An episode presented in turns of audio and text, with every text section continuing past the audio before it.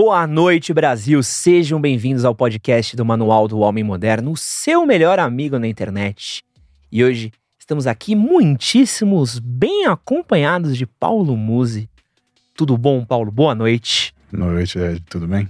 Paulo, eu tava falando aqui pro Paulo no- antes da gente começar a nossa live que hoje é meu aniversário e o Paulo bateu um recorde pessoal aqui do nosso podcast, que foi o convidado que mais fez com que meus amigos me mandassem mensagens do tipo: caramba, você vai conhecer o Paulo, meu Deus, gosto muito do Paulo tal.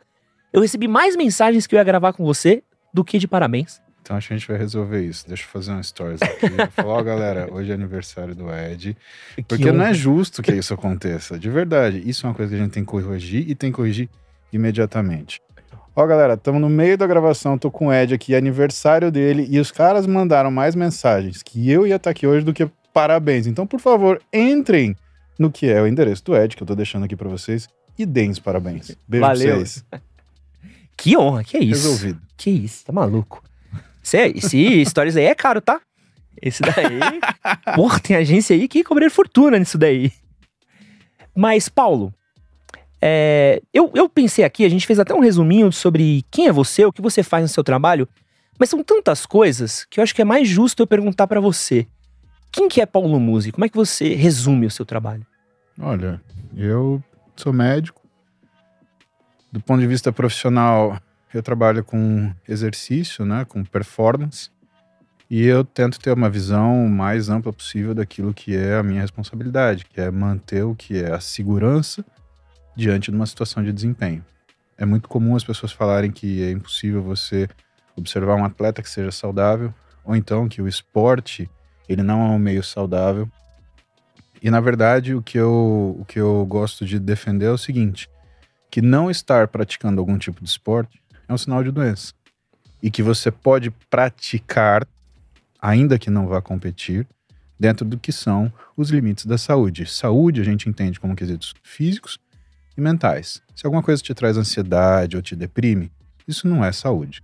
Se alguma coisa te traz lesão ou te coloca numa situação de sofrimento físico, isso também não é saúde necessariamente. Então, o que, que eu entendo? Eu entendo que precisa existir uma, um grupo de profissionais que sejam especialistas em desempenho e que juntos eles vão falando, cada um dentro daquilo que é a sua, o seu mistério, para as pessoas como atingir o que é um padrão de saúde numa situação onde um determinado nível de trabalho precisa ser realizado. E entenda, o corpo huma- humano ele reage mal àquilo que é a falta de uso. Uma pessoa que não estuda, ela começa a ter dificuldade cognitiva. Uhum. Uma pessoa que não, não, não trabalha, ela começa a ter dificuldade em realizar uma atividade que seja sob comando ou sob a necessidade de um determinado tipo de, de volume a ser realizado. Uma pessoa que não treina, ela começa a ter uma forma física que mostra que existe uma fragilidade e que vai ser cobrada com o tempo. A gente funciona muito bem, Edson, quando a gente tem algum estímulo estressor sobre cada um de nós. Evidentemente que esse estímulo estressor, quando escolhido, ele tem que funcionar de uma forma em que ele modifique o nosso corpo em relação à resposta ao ambiente e que o nosso corpo então se fortaleça resolvendo esse estímulo. Eu brinco, eu falo que a vida inteira a gente vive levando porrada. Aham. E que, na verdade, né, o que acontece quando a gente envelhece é que a gente escolhe de quem a gente vai levar essas porradas. Porque a realidade é essa, né? E aí vem o tamanho que a gente fica, né? É De quem a gente escolhe levar essas porradas para melhorar, porque o objetivo é esse, né? A facilidade não, não leva a lugar nenhum. E, pô, que aulas. Isso que a gente nem começou, Brasil. Só trocar uma ideia, né? Só, só, só aquecendo. Mas antes da gente começar, eu quero dar uma boa noite para todo mundo que está assistindo nossa live. Sejam bem-vindos aqui ao nosso podcast. Quero já avisar para vocês poderem mandar suas perguntas. Eu tenho umas perguntas aqui que já me mandaram. Vou separar algumas perguntas para o Paulo. É, quem não deixou o like ainda aqui nessa live pode deixar. Quem puder fazer a gentileza de compartilhar essa live daqui é sempre um grande favor. É, Thalitinha, nossa DM está aqui nos comentários, gerenciando aqui os comentários de vocês, tá? E antes da gente começar, eu quero deixar aqui um recado para quem tá no corre. Para aquela pessoa que tá indo atrás dos seus sonhos, que quer realizar os seus sonhos, que quer começar a mudar a sua vida. Você tá querendo criar a sua loja, tá querendo começar a vender camiseta, quer começar a vender acessórios na internet, Quer criar sua loja de suplementos? Seja para cuidar de você mesmo, seja para cuidar da sua família, seja para realizar um sonho que você tem, a hora é agora. Ó, só para vocês terem uma ideia, o número de compras online cresceu em 75% só em 2021 e as pequenas empresas faturaram o equivalente a 2,3 bilhões de reais no ano passado. E a Nuvem Shop entende o desafio de quem empreende e dá o suporte para que elas coloquem o seu negócio no mundo. A Nuvem Shop é a plataforma para você criar sua loja online de um jeito profissional e do seu jeito. Você monta o seu negócio do jeito que você quer, escolhe o seu meio de pagamento e a sua forma de envio. Quem quiser criar sua própria loja online, pode usar o link que está na descrição desse vídeo ou o QR Code que vai estar tá aqui nessa tela. Aproveita também e segue arroba Nuvem Shopping lá no Instagram para mais dicas de como empreender melhor. Mostre ao mundo que você é capaz e crie a sua loja online na Nuvem Shop. Recados dados. Hum. Paulo, a gente hum. tem um hábito quando a gente cria aqui nossos episódios de podcast de sempre dar um título, de sempre achar uma temática. E quando eu fui escolher o título para esse episódio daqui com você, eu tive uma certa dificuldade, porque eu fui atrás um pouco do que as pessoas acompanham do seu trabalho, do que elas mais gostam, do que elas comentam. E eu percebi que você inspira muitas pessoas de maneiras diferentes. Uh, tem a parte física, tem a parte do corpo, do esporte, que eu acho que talvez seja a mais fácil de perceber, até mesmo pela sua própria aparência. Mas tem uma parte de disciplina, tem uma parte uh, de motivação, tem a parte familiar, tem a parte de relacionamento. E tem esse hábito muito grande na internet, quando a gente está falando de masculinidade, de falar sobre homem de valor. Hum. Que você tem que se tornar um homem de valor. e eu percebi que você talvez seja aí um, um bom, num bom sentido, um estereótipo do que é um homem de valor. E eu queria perguntar para você, o que, que é ser um homem de valor, na sua opinião? Em primeiro lugar, é você não ter preço, né? E as pessoas elas esqueceram que é a diferença de valor e preço. No mundo onde tudo aparentemente pode ser comprado, desde o sapato que você anda até a opinião que você divulga, é muito importante você ter algo que seja inalienável. Por quê? Na verdade, o valor é, é, é a, tua, a tua característica, o valor é a tua personalidade. A gente olha hoje as coisas e o nome das coisas se perdeu, né? É... Como assim? Cara, é quase como se fosse, vai, o, o nome da Rosa, né? Você lembra desse filme? Lembra, maravilhoso. Você tá então, tira-se o nome da Rosa, tira-se o nome da Rosa e a Rosa uh, se revela como é, né? Nome na Pristina Rosa, Rosa Este. Uh, eu não lembro o latim certinho, mas uh, o que quer dizer isso? É como se hoje valorizasse tanto aquilo que parece e a expectativa que se cria por aquilo que se parece, que tudo perdeu um pouquinho a graça. E por que, que perdeu a graça, Edson? Porque na verdade perdeu a personalidade, perdeu a característica. Aquilo fica tudo muito vasto para você olhar, mas muito raso para você analisar. A gente vê isso em redes sociais muito forte, né? Exato, porque o que, que é a rede social? É uma grande propaganda das pessoas. E por que, que eu acho que algumas pessoas elas ficam lutando para chamar atenção e isso não acontece. Porque o que elas estão entregando é uma aparência. E as pessoas, de uma forma muito uh, uh, até ingênua, elas percebem que aquilo é uma aparência e aquilo não as convence. Existem pessoas e pessoas, existem pessoas extremamente hábeis em vender a sua aparência. Porque essa aparência que ela quer vender normalmente está associada a alguma dor que as pessoas sentem, uma vontade que elas apresentam, ou desejo que elas imaginam. Agora, quando você vê, na minha opinião, né, uma boa parte de pessoas simples, trabalhadoras como eu, do dia a dia comuns, veja, eu sou médico, meu trabalho é servir, né? Então, eu atendo desde a, ou na minha vida eu já trabalhei desde o hospital mais simples do SUS até o hospital mais bem equipado né, da, da, América Latina. Né? A, a, gente vive nos extremos. Isso é uma lição de humildade. Por quê? Porque você percebe que todo ser humano morre igual. Ele pode ser branco, preto, corintiano, palmeirense, ele pode ser é, político de direita, político de esquerda. O que, que as pessoas querem, o que elas falam no final da vida delas, o que, que elas desejam. Não é um discurso racial, não é um discurso sexista, não é um discurso político, não é levantar uma bandeira. ela queria mais pelo menos cinco minutos com a pessoa que ela ama, com quem fez diferença na vida dela.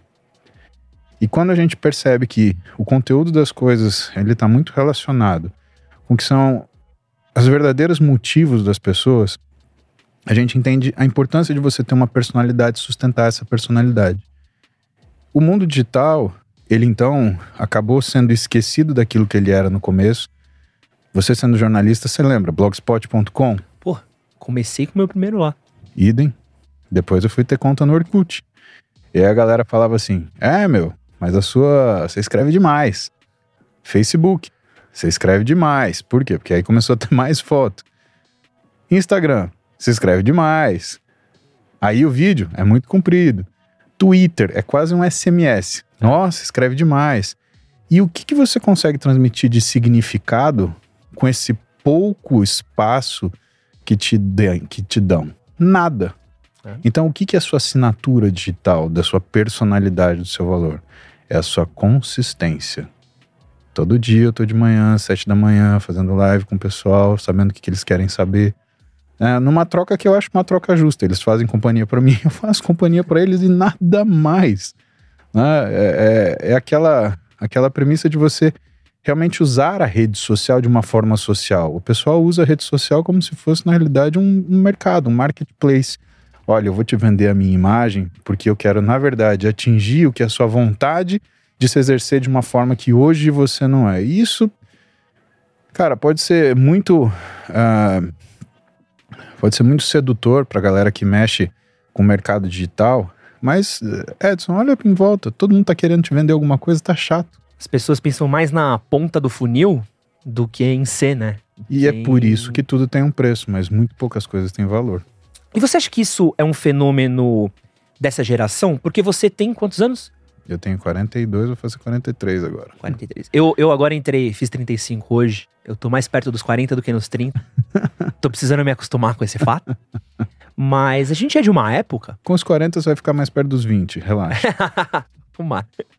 É, e a gente é de uma época em que você tinha que ser. Você podia falar o que você quisesse. Mas era cinco minutos num grupo de amigos, cinco minutos numa roda de ideia, na vivência, que a pessoa te cobrava. Falava assim, pô, você não falou que não era o pá? Pô, eu andava de skate. Assim, hum. pô, eu hum. sou o maior skatista do bairro. Quando você colava na pista, o maluco falou assim, mano, tu falou que não era skatista? Bate, tira uma manobra ali.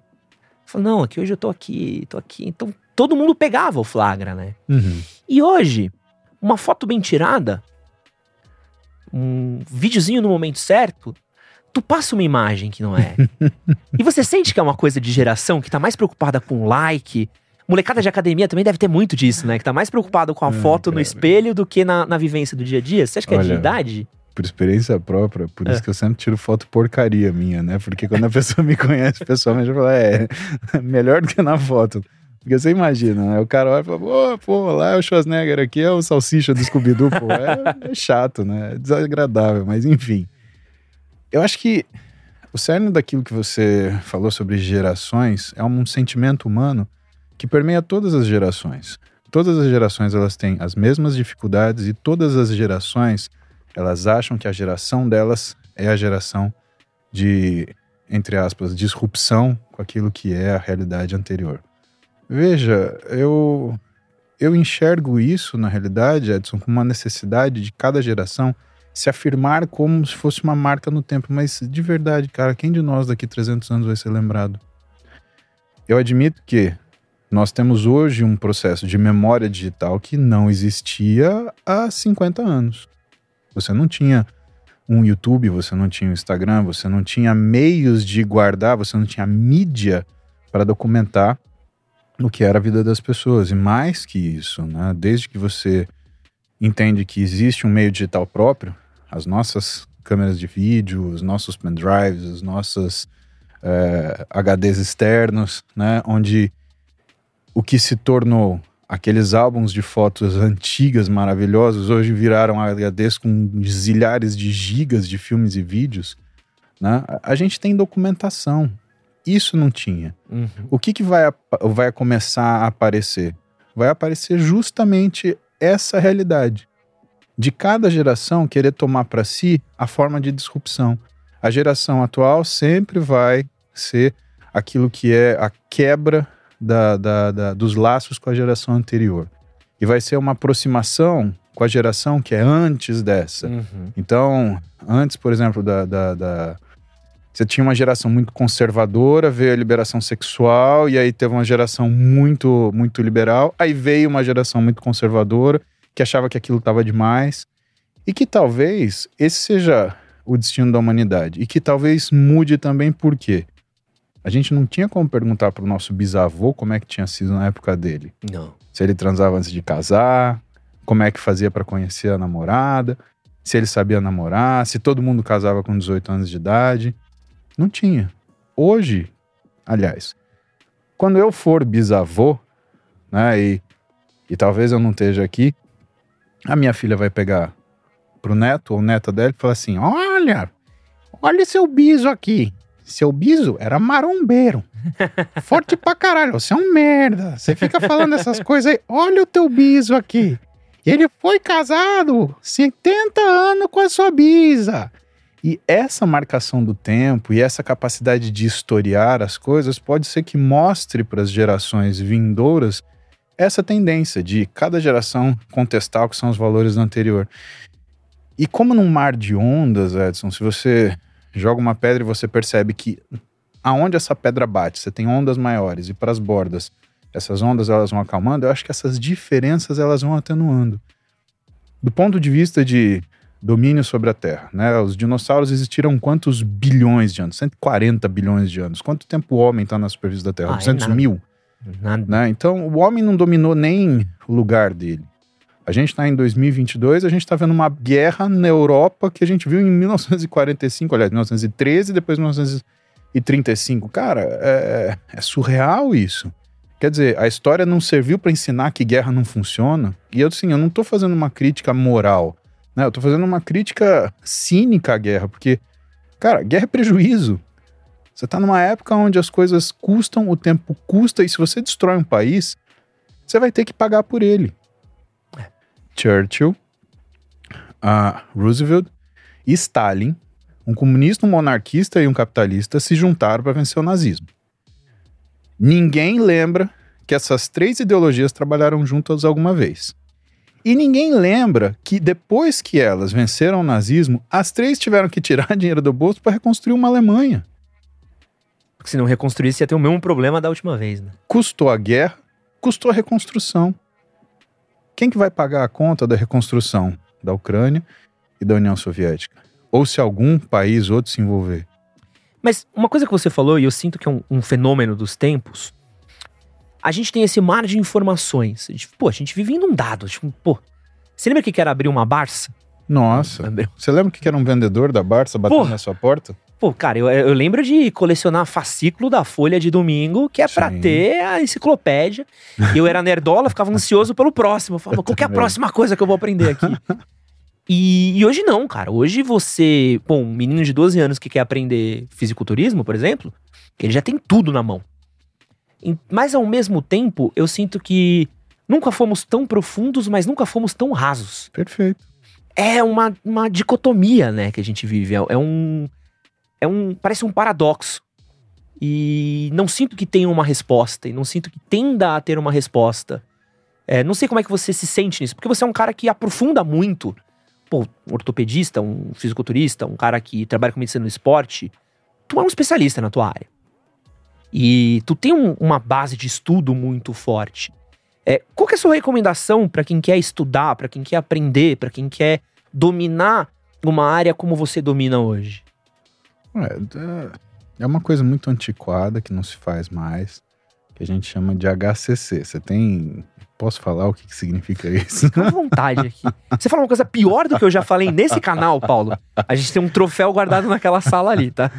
Tá bom, é um método né, de conhecimento muito antigo, mas funciona pra caramba. Você senta na mesa, abre um livro na sua frente e faz o, chamo- o chamado HCC.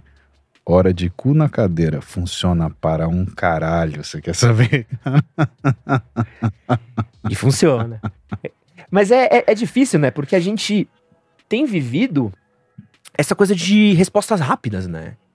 Do. Às vezes você chegou até a comentar essa coisa do nossa resposta às vezes tem que vir num tweet, tem que vir no não sei o quê. E, pô, às vezes você pega um desafio de abrir um livro de mil páginas. Eu vejo os Uhum. livros de medicina da minha madrasta, vejo o livro de medicina Uhum. da minha irmã.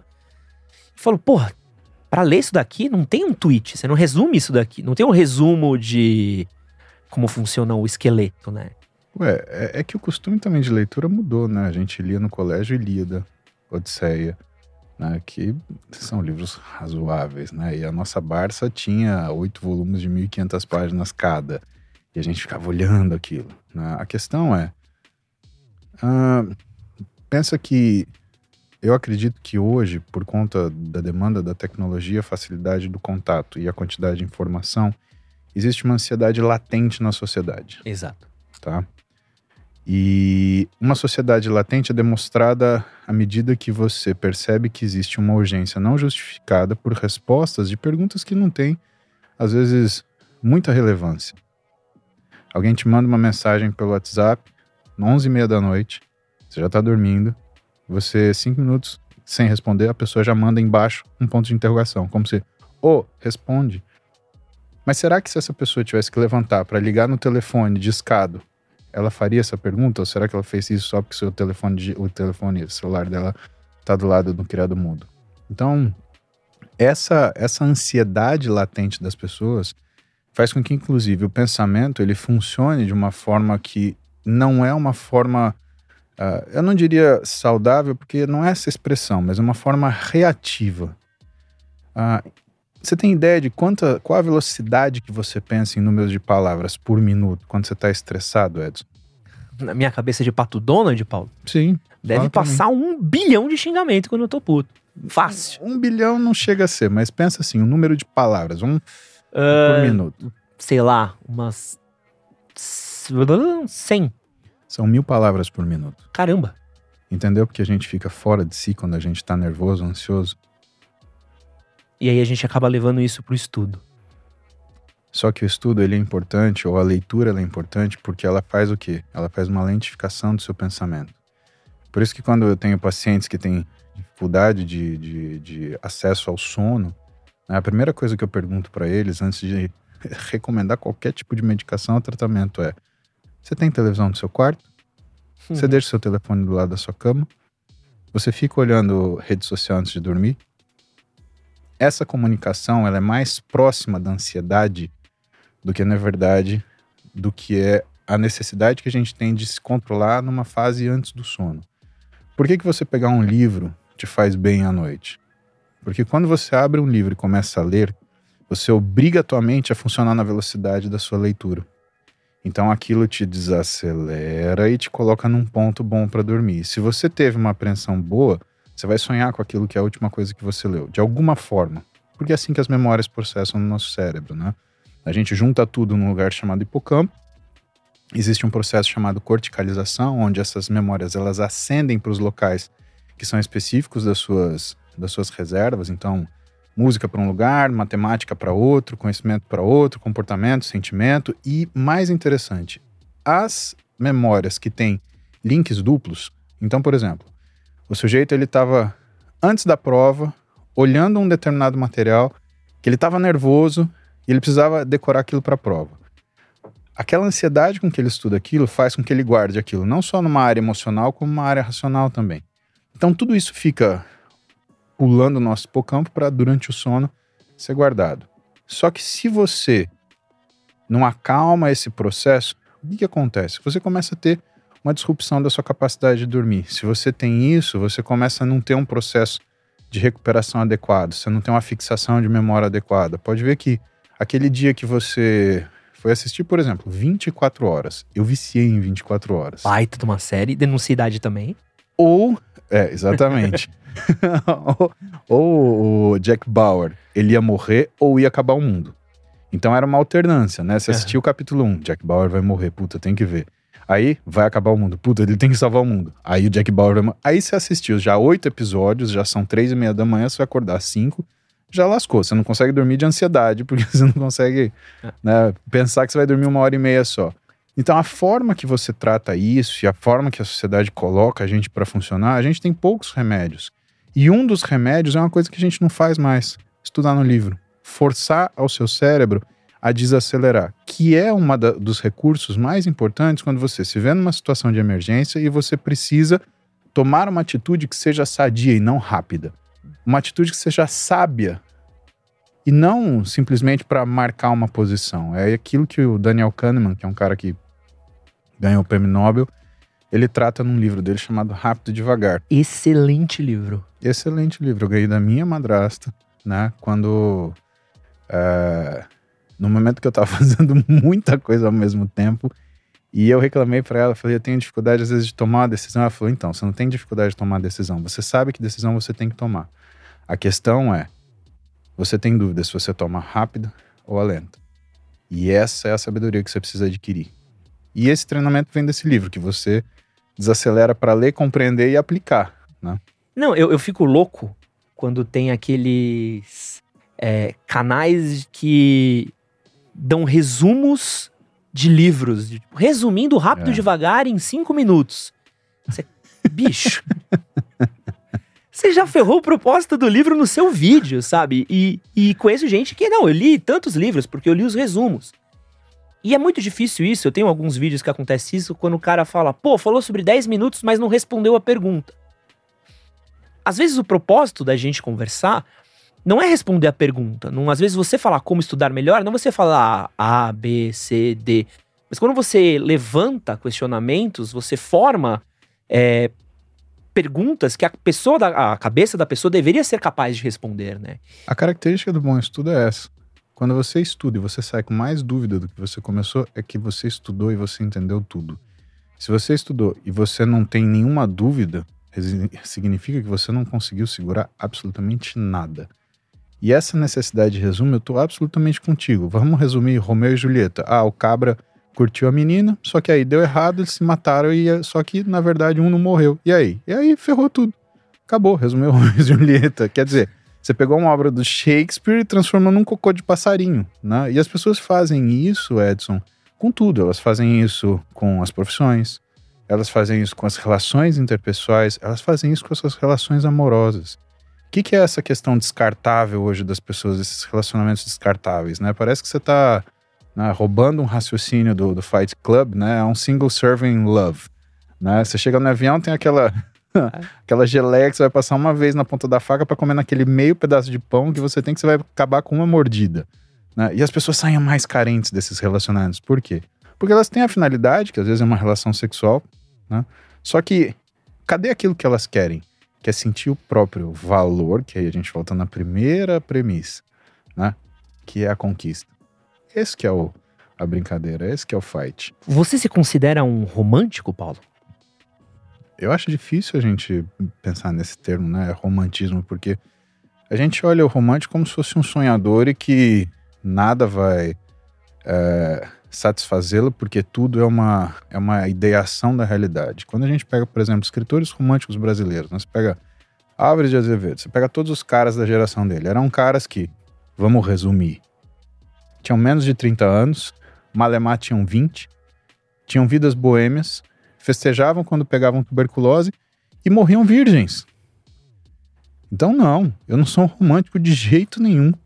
Eu sou uma pessoa extremamente pragmática, uhum. extremamente pé no chão e que sabe que para chegar onde eu quero chegar, existem etapas que têm que ser obedecidas para eu atingir o prazer que eu quero ter. Eu quero o prazer completo. Eu não quero mais ou menos. Eu não quero ter a mulher que eu desejo. Eu quero que a mulher que eu desejo me deseje. Essa é outra conversa. E como é que faz para Porque o seu, o seu relacionamento é um relacionamento que as pessoas amam, assim. Eu fiquei impressionado o quanto que. É, de pergunta que vieram pra gente de. Pô, é, pergunta pro Paulo do relacionamento dele, pergunta da esposa dele, que foi o que mais inundou, assim. Como é que é a fórmula, assim? Porque eu vejo o jeito que você fala pela sua esposa, e eu gosto muito, porque é do mesmo jeito que eu falo da minha namorada, assim. Eu falo assim, uhum. pô, dá, quem, quem gosta da parceira Sim. reconhece quando o outro gosta da parceira. E como é que faz pra gente conseguir chegar num relacionamento assim? Qual dica você. É, não sei se existe uma dica, mas como transferir um pouco dessa vivência para alguém conseguir absorver algo? Sabe, é, é o que tem valor para você, Edson. Eu, eu fico curioso porque as pessoas hoje elas elas desaprenderam a se relacionar. Total. Elas vão buscar pessoas que elas não gostam para não ficarem sozinhas.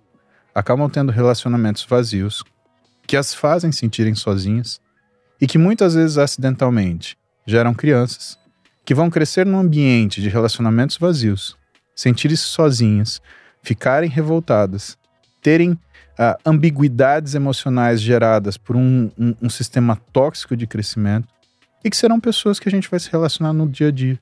E como é que você quer que essas pessoas elas consigam se exercer maturamente do ponto de vista emocional, sentimental e íntimo?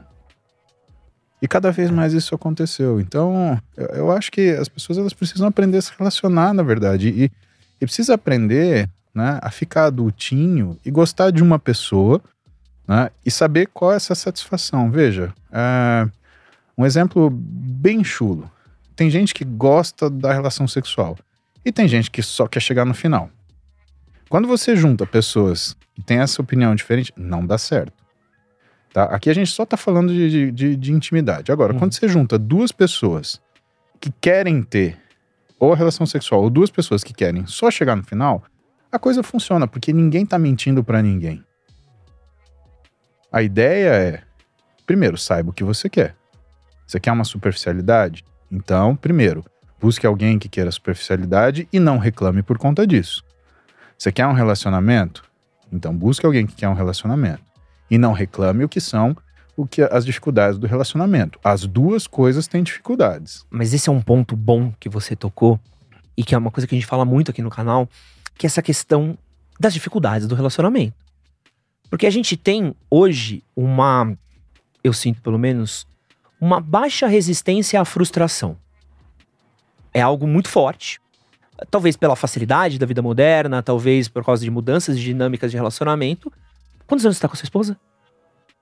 Uh, eu conheço a Beta desde os 13, eu tenho 43, então eu conheço ela há 30 anos. A gente namorou desde os 18, então tem, tem uma história. Tem uma história comprida. E dentro de um relacionamento, é, tem dinâmicas que mudam. Tem momentos que vocês dão leve desencontradas, tem atritos, tem momento que você chega às vezes e fala assim: puta, será que é isso que eu quero, que eu não quero?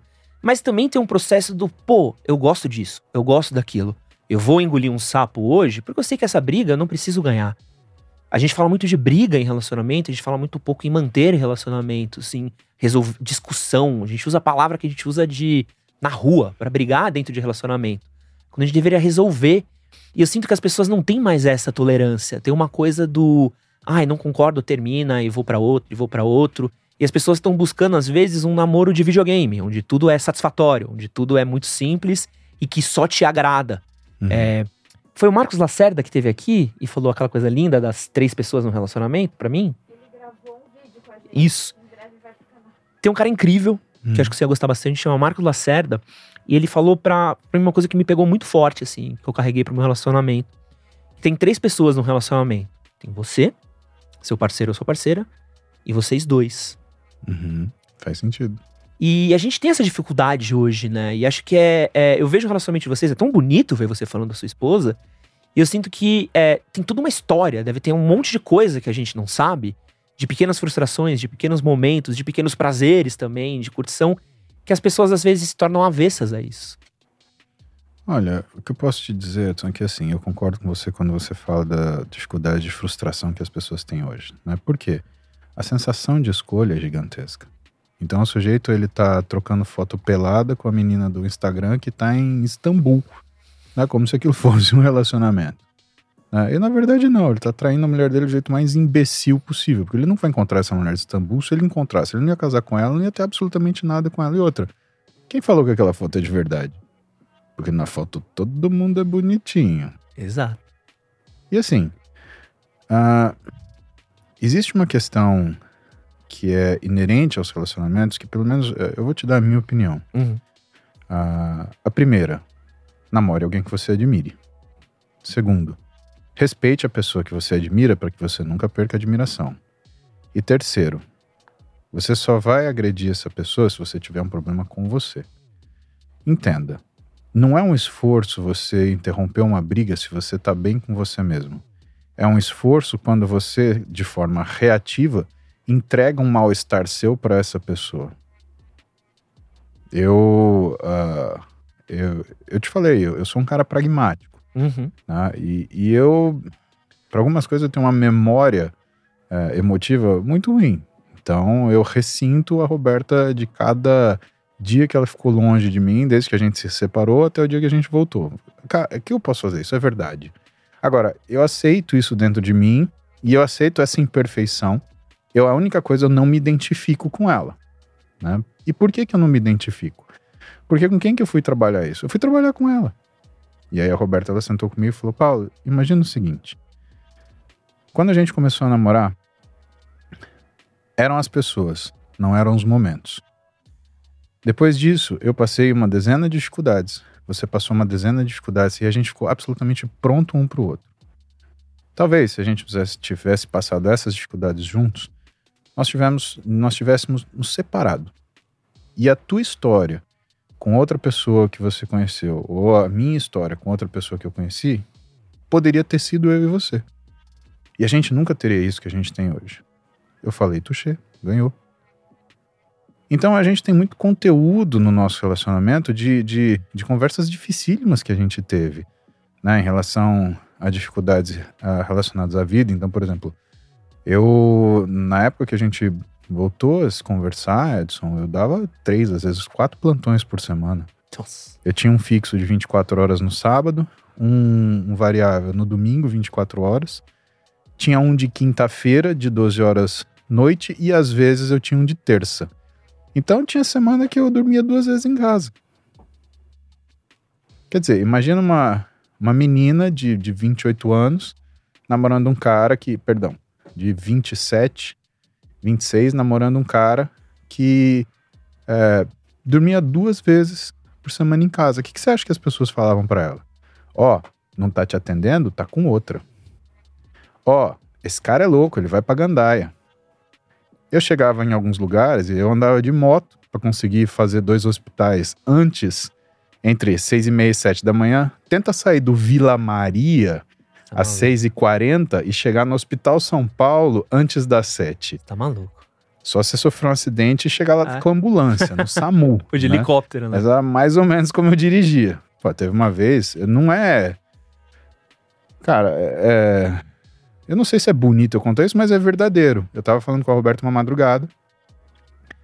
E ela. Uma dessas conversas difíceis.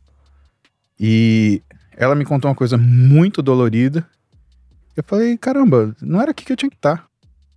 Eu preciso ver minha mulher.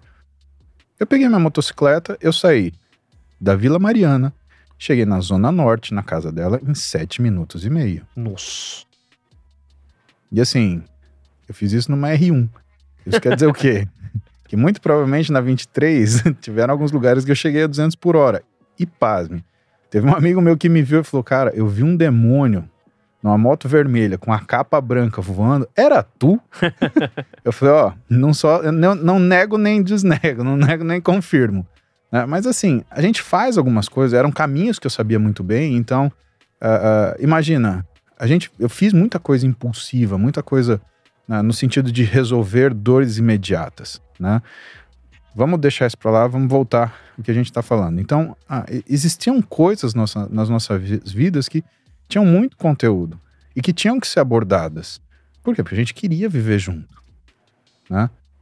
E como eu te falei, eu andava de moto, às vezes eu chegava em alguns lugares conhecidos dela, olhava e falava assim: nossa, ele usa droga, porque médico é drogado, né? Para dar plantão. Nossa. Aí ele cheira cocaína. Cara, eu com os olhos vermelhos de sinusite e andar de madrugada no frio, né? Uma sinusite que nunca curava, né? Porque, pô, quem anda de moto sabe que você tem duas companhias, o frio e a sinusite. Ah. Edson, e eu chegava no lugar, fungando. Olho vermelho. Cara, só faltava fazer assim, né? tá cheirado esse maluco aí. E nada, cara. Sem dormir, no frio, poluição, cara. Às vezes minha cara ela ficava preta por causa só sobrava o olho que dava para ver de tanta fuligem que tinha na minha, na, na, minha cara. E eram coisas que a gente tinha que enfrentar. E que ela enfrentava do meu lado, porque as pessoas me julgavam sem saber absolutamente nada do que era a minha vida. Né? Ela tinha que ouvir isso.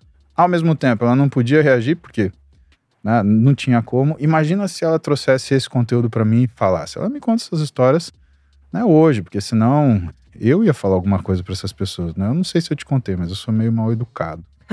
né? É, eu sou. Às vezes intempestivo demais. Então, na verdade, aquilo que a gente procura né, sincronizar no relacionamento é entender essas dificuldades e tratar delas de uma forma madura, sabendo que quando você tem uma briga, você só vai agredir outra pessoa se você tiver um conteúdo seu que você que você vai fazer mal para ela. Agora, se você tem um conteúdo seu, o problema é seu. A gente tem essa essa facilidade que é de descontar na pessoa que está do nosso lado. Cara, em determinadas situações, a gente entende. Mas pensa, um, você tem recém-casados, tá? Eles têm um filho. A fase do puerpério é a fase mais difícil para a mulher. Ela entra numa situação de baixo hormonal e de fadiga intensa porque ela não dorme, a criança não dorme, ela tem que dar de mamar às vezes duas vezes na madrugada. Coisa que assim, só quem é mãe sabe o que que é, tá? E aí o sujeito, espera o quê? Que quando ele volte para casa, ah, tarde, ela esteja de baby doll esperando ele com um sorriso. Não vai estar, tá, ela vai estar tá igual a dona Florinda, com o humor da bruxa do 71 e com a mágica das garras da Malévola esperando para fincar nas costas dele. Então você é homem, cara, então você tem que entender isso. Se você não gosta disso, você tem que casar com outro homem, porque homem não engravida e não tem filho. Ah. Você tem que saber o que, que você quer na vida. Né? E mesmo contra o homem vai ter dificuldade também, né? Também porque... vai ter, porque eles vão compensar, competir em alguma coisa. Se bem que eu li um estudo de um cara muito legal, que ele fala que o casamento ideal seria os casamentos homossexuais, porque eles não disputam domínio e eles têm interesse pela mesma coisa. É curiosíssimo isso. Eu olhei e falei, cara, isso que o cara tem razão, velho? Aí eu pensei em casar com meu cunhado e aí ficar com a minha mulher né, à distância pra não encher o saco dela. Porque, cara, ou coisa que enche o saco de mulher que é homem, né, cara? Impressionante. É, dou meus parabéns a toda mulher heterossexual. Verdade. Porque, Aliás, cara, hoje, Dia, Dia Internacional das mulheres. das mulheres, parabéns por nos aguentarem. Muito obrigado por nos aguentarem. Sabemos que nós somos terríveis e que às vezes a nossa mera presença ou a lembrança da nossa existência é capaz de tirar as senhoras e senhoritas do sério. Roberta, eu amo você, eu só te provoco porque é a coisa mais gostosa da minha vida. Amo de paixão, coração. Um beijo para você. Tem um comentário aqui do querido Labros, que fez pra gente um superchat de 20 reais. Muito obrigado, Labros. o Labros, ele vive no YouTube comigo. É mesmo? Sério, todo dia ele tá lá pedalando comigo. Ó, no BNTC, Banho. né? Uhum. Preciso acompanhar uma, eu gostei bastante. Uma galera falou pra mim do BNTC, falaram super bem. Quero acompanhar uma manhã com você. E o Labros, ele mandou essa pergunta daqui, ó. Doutor Paulo Musi, é sabido que você tem um dia corrido e você tem uma vida de muitos compromissos. Inclusive, me parece que de ontem para hoje nem dormiu. Pô, o cara tá acompanhando o teu, teu cronograma de sono aí, pai. É, afinal, por que você se desempenha tanto em tudo? Por que tamanho sacrifício? Porque a vida é uma só. Difícil entender isso às vezes, né? Eu tenho isso em mente porque.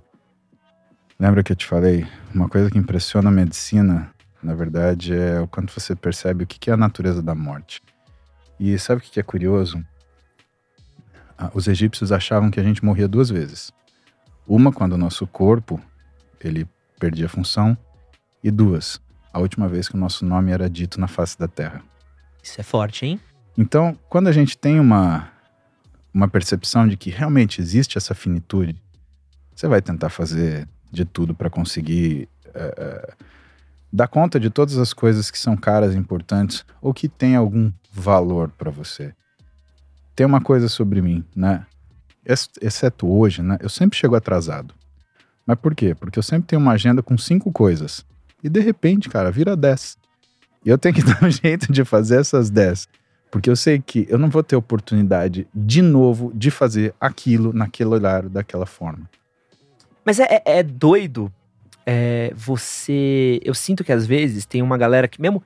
Eu gosto como pessoas frente à mesma situação, dependendo do como ela foi criada, como ela pensa, tem respostas diferentes. Uhum. É, existem pessoas que pensam que nem você, a vida é uma, preciso fazer o máximo possível. Ao mesmo tempo que tem pessoas que a vida é uma, sofriam um, um, uma frustração, não vou fazer mais nada na minha vida, já era, perdi todas as minhas oportunidades. É, e é difícil a gente ter essa contemplação do tempo, né? Do quanto o movimento é necessário.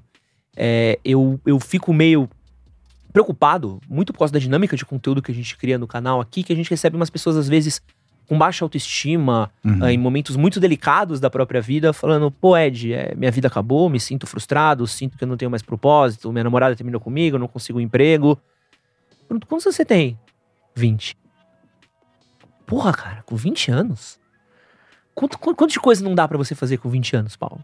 Quantidade de possibilidade que você tem. Hum. E, e, e, a gente vive essa coisa do. Às vezes o cara olha o Paulo Musi e fala, pô, eu não vou conseguir chegar nele. O cara olha outro influenciador, eu não vou conseguir chegar nele, então não adianta tentar. E trava, e, e para, e, e. É, essa motivação não vem, não vem essa determinação, não vem essa disciplina. É, como é que eu faço para conseguir pegar essa sua lógica de vida e aplicar no meu cotidiano? Entenda daquilo que eu falo. O objetivo não é que as pessoas me alcancem. O objetivo é que elas me superem.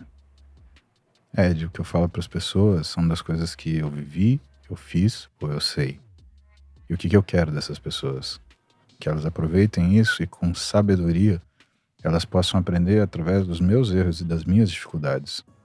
Porque se elas aprenderem através dos erros delas, isso não vai fazê-las com que elas sejam sábias, vai fazer com que elas sejam meramente inteligentes. Tudo bem que hoje houve uma, uma condição em que tudo ficou mais raso e mais simples. Mas, cara, a sabedoria ela não é sobre aquilo que você pode ser melhor que os outros. É sobre aquilo que você pode ser melhor que você mesmo. Então, o que, que eu falo para as pessoas? Que para elas, ah, se elas mirarem num alvo qualquer, que elas não conhecem o que é a história daquilo, principalmente saber quais são as facilidades ou quais são as dificuldades que essas pessoas tiveram para se tornar aquilo que elas admiram, elas vão focar numa história que não é a história delas. Então, o que, que elas têm que focar? Na história delas. O que, que elas precisam fazer para ser melhor amanhã e continuar sendo melhor progressivamente 1% a cada dia que passa. Aí vem a história do exercício. Se você aumentar um quilo no exercício que você está fazendo hoje, vai fazer diferença? Provavelmente não. Mas se você aumentar um quilo todo dia, você aumentou 360 quilos no ano, tá? E é esse o raciocínio. Quando a gente fala de consistência para as pessoas, né, quando a gente fala de caminho, quando a gente fala de estudo, escuta, eu não quero que você leia esse livro de 2.500 páginas, Endocrinologia do Vilar, né? para a semana que vem. Eu quero que você leia 15 páginas por dia. Em 10 dias, você terá lido 150 páginas. Em 100 dias, você já estará quase com o livro completo. Em 200 dias, você já vai estar começando a primeira releitura dele. Então é a constância, a consistência, e é isso que eu gostaria de deixar para as pessoas. Nesse pequeno legado que a gente tem entre o período que a gente tem junto aqui nessa geração que acha que é a geração especial e prometida. Até o momento que eu fechar meus olhos, até o dia que a última vez meu nome seja falado pela terra. Eu só quero lembrar as pessoas que o que resolve a vida de outra pessoa é a consistência. É a boa e velha poupança. Não do dinheiro, mas do que é de valor, que são seus atos. Cara, animal. Vou ler aqui um, um comentário do Bruno Medrado aqui, que doou 10 reais pra gente, falou: Encontro de gigantes. É, ele aqui está perguntando sobre fazer medicina em outros países. Hum. Eles têm muito amigos que estão indo fazer lá fora e perguntou se vale a pena. Conhece alguém que foi fazer medicina fora? Eu sei que tem um problema da. Revalidação de revali, Da revalida, né? Que é um BOzinho às vezes. É, é um BOzão, na verdade. Né? É... Eu vou te falar o verdadeiro problema que eu vejo de você fazer medicina em outros países. A medicina, ela é uma Uh, bom, primeiro, eu te falei que o médico ele serve o paciente e a sociedade. Então, o aprendizado médico ele vem de acordo com o funcionamento de uma sociedade, tá? Quando você aprende numa medicina dentro de outro país, você tem uma cultura tão diferente que pode fazer com que você tenha uma, uma, uma incapacidade de lidar com aquela sociedade. Eu já dei aula em, em todos os continentes do mundo. Eu só não dei aula na Rússia, né? Mas eu acho que um dia eu vou chegar lá. Mandar o Paulo lá, a gente resolve essa treta daí em cinco minutos. Cinco minutos eu chego lá, ô, Aí, Putin, cola aí. cola aí que eu preciso te fazer um drop set aqui no agachamento. O cara sai calmo. Calmo. Só toma Mas cuidado enfim. no Gil, hein? Que ele. O Putin é puxado ali no. Faz judô, né? É Acho que é mesmo. terceiro dan de judô. Que cão, cara. Pô, o bicho era membro de honra da sociedade de judô, brother. Caraca, bicho. Putin é fudido. É, a Rússia sempre foi destaque em esporte, É, né, cara? É sempre, incrível que ele, sempre. o cara não ia ser um expoente. Mas enfim. É, O que, que eu vi nessas sociedades? Justamente aquilo que eu não quis exercer de medicina. Eu dou aula em Portugal duas vezes por ano. Né? Até pelo menos a pandemia eu dava aula em Portugal duas vezes por ano. E o pessoal fala muito, por exemplo, ai, porque Estados Unidos, Estados Unidos. Cara, jamais eu iria ser médico nos Estados Unidos por nada, né? Um lugar onde a medicina é extremamente judicializada. Ah. O paciente ele entra no teu consultório procurando alguma coisa para ele processar para te porque ele tropeçou. Um lugar onde você olha, às vezes, tem. A primeira vez que eu fui para os Estados Unidos, em 2000. Não, não foi 2000, não. Foi em 1997, acho. No- 95. Eu vi um outdoor na rua que era assim: se o teu médico prescreve este remédio, você pode chegar a ganhar até um milhão de dólares com o processo. Era propaganda de advogado, Foda, cara. né? Você acha Foda. que eu quero trabalhar num lugar assim? Que você não pode ser gentil com as pessoas? que Não. o fato de você ser gentil pode ser interpretado como se você seja fraco, incapaz? E sem contar que você já atende o paciente já preenchendo conta, né? Exatamente. Que lá é. Você não trabalha nos Estados Unidos, por exemplo, se você não tiver um seguro profissional. A gente vê, por exemplo, ah, em Portugal, eu tenho alguns pacientes de Portugal e eles têm dificuldade de entender que eles têm meu telefone. não, mas eu jamais vou te incomodar. Eu falei, então, deixa eu te explicar uma coisa, né? É, é para me incomodar, é para me chamar. Isso é minha profissão, funciona assim. Não, não, mas aí quando eu ficar bem eu te aviso. Ah, muito legal. Então você pega, trata sozinho você mesmo. E aí, quando você tiver legal, você vai lá e fala: Ô, Paulo, tudo bem? Vim te pagar uma consulta pra gente tomar um café. Mas que sentido tem isso? Né? Então, é é muito diferente a cultura, Ed. Então, eu acho que o que é difícil de você fazer medicina em outro país é que você aprende a exercer uma medicina com um povo que não vai ser aquele povo que você vai trabalhar. É que nem aprender direito. É. A Duda, ela, eu levei ela para Portugal numa dessas viagens, minha filha mais velha. E eu mostrei para ela a faculdade de, de Direito de Lisboa e a faculdade de Direito de Coimbra. É maravilhoso, maravilhoso. E ela ficou cheia de vontade de, de, de, de estudar lá. Só que ela mesma chegou à conclusão que ela ia fazer direito lá e ia voltar para o Brasil. Ela ia ter que refazer o último ano de direito, ia ter que revalidar o diploma dela e ia ter que fazer a prova para passar na prova da OAB, que ela não vai ser preparada nesses anos todos. Então, se você vai fazer faculdade de medicina em outro país, se Sim. você for ficar nesse país, é o que eu recomendo. Aliás, se você vai mudar para os Estados Unidos, vai fazer medicina nos Estados Unidos, para você já aprender como que é a medicina lá. Porque se você fizer no Brasil, se for para qualquer outro lugar, você vai se frustrar. E se você vier de qualquer outro lugar e vier para o Brasil, você vai se frustrar também. Lembre-se que a medicina também é uma sociedade médica. E a forma que a ética médica, que os procedimentos são feitos, que a forma de trabalhar e conversar também é diferente. Então, é muito arriscado e muito perigoso você aprender um ofício e a executá-lo num lugar onde não há congruência entre os modos dos seus colegas e das pessoas que serão alvo das suas habilidades. Faz todo sentido. Faz todo sentido mesmo. É, tem uma pergunta aqui do Arthur Santos que representa 800% das perguntas que mandaram pra gente também Uau. e tem a ver com você.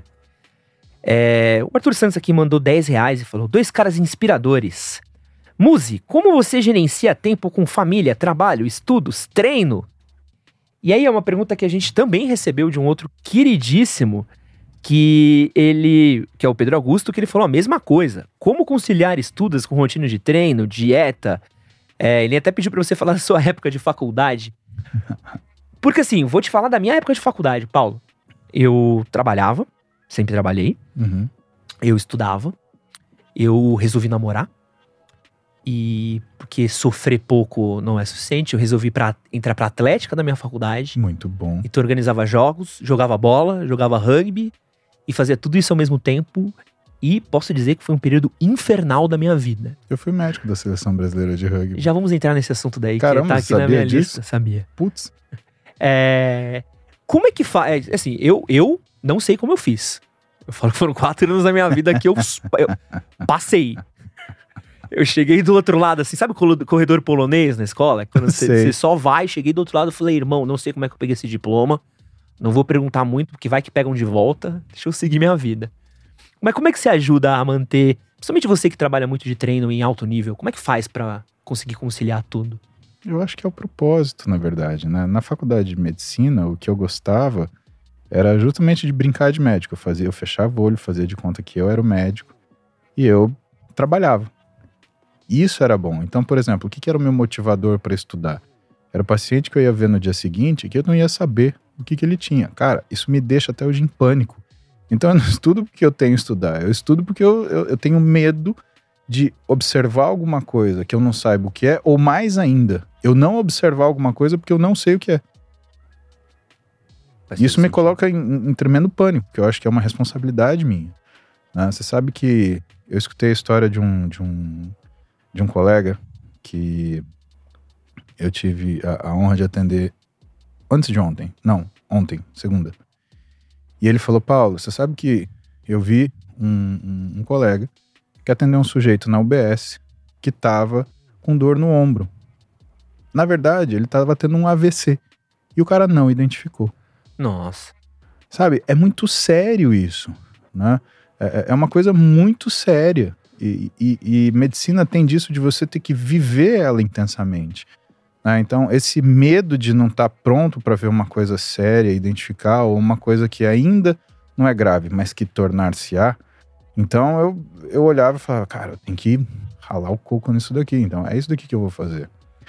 O treino já é diferente. O treino, ah, ele mudou as coisas na minha vida à medida que ele significou várias coisas na minha vida. né? Quando eu era jovem, por exemplo, ele me ensinou a ter disciplina. Quando eu estava na faculdade, o que ele me ensinou, na verdade, foi ah, ah, saber que o esporte ele sempre ia estar como uma forma de, de ahm, encerrar o meu dia e dar por finalizadas as minhas tarefas comigo mesmo. Hoje, o exercício para mim é uma coisa chamada coerência ética. Como é que eu vou tratar de uma pessoa que quer fazer exercício se eu mesmo não faço? Que experiência eu vou conseguir dividir com ela? Cadê a parte humana da minha medicina? A medicina técnica é perfeita.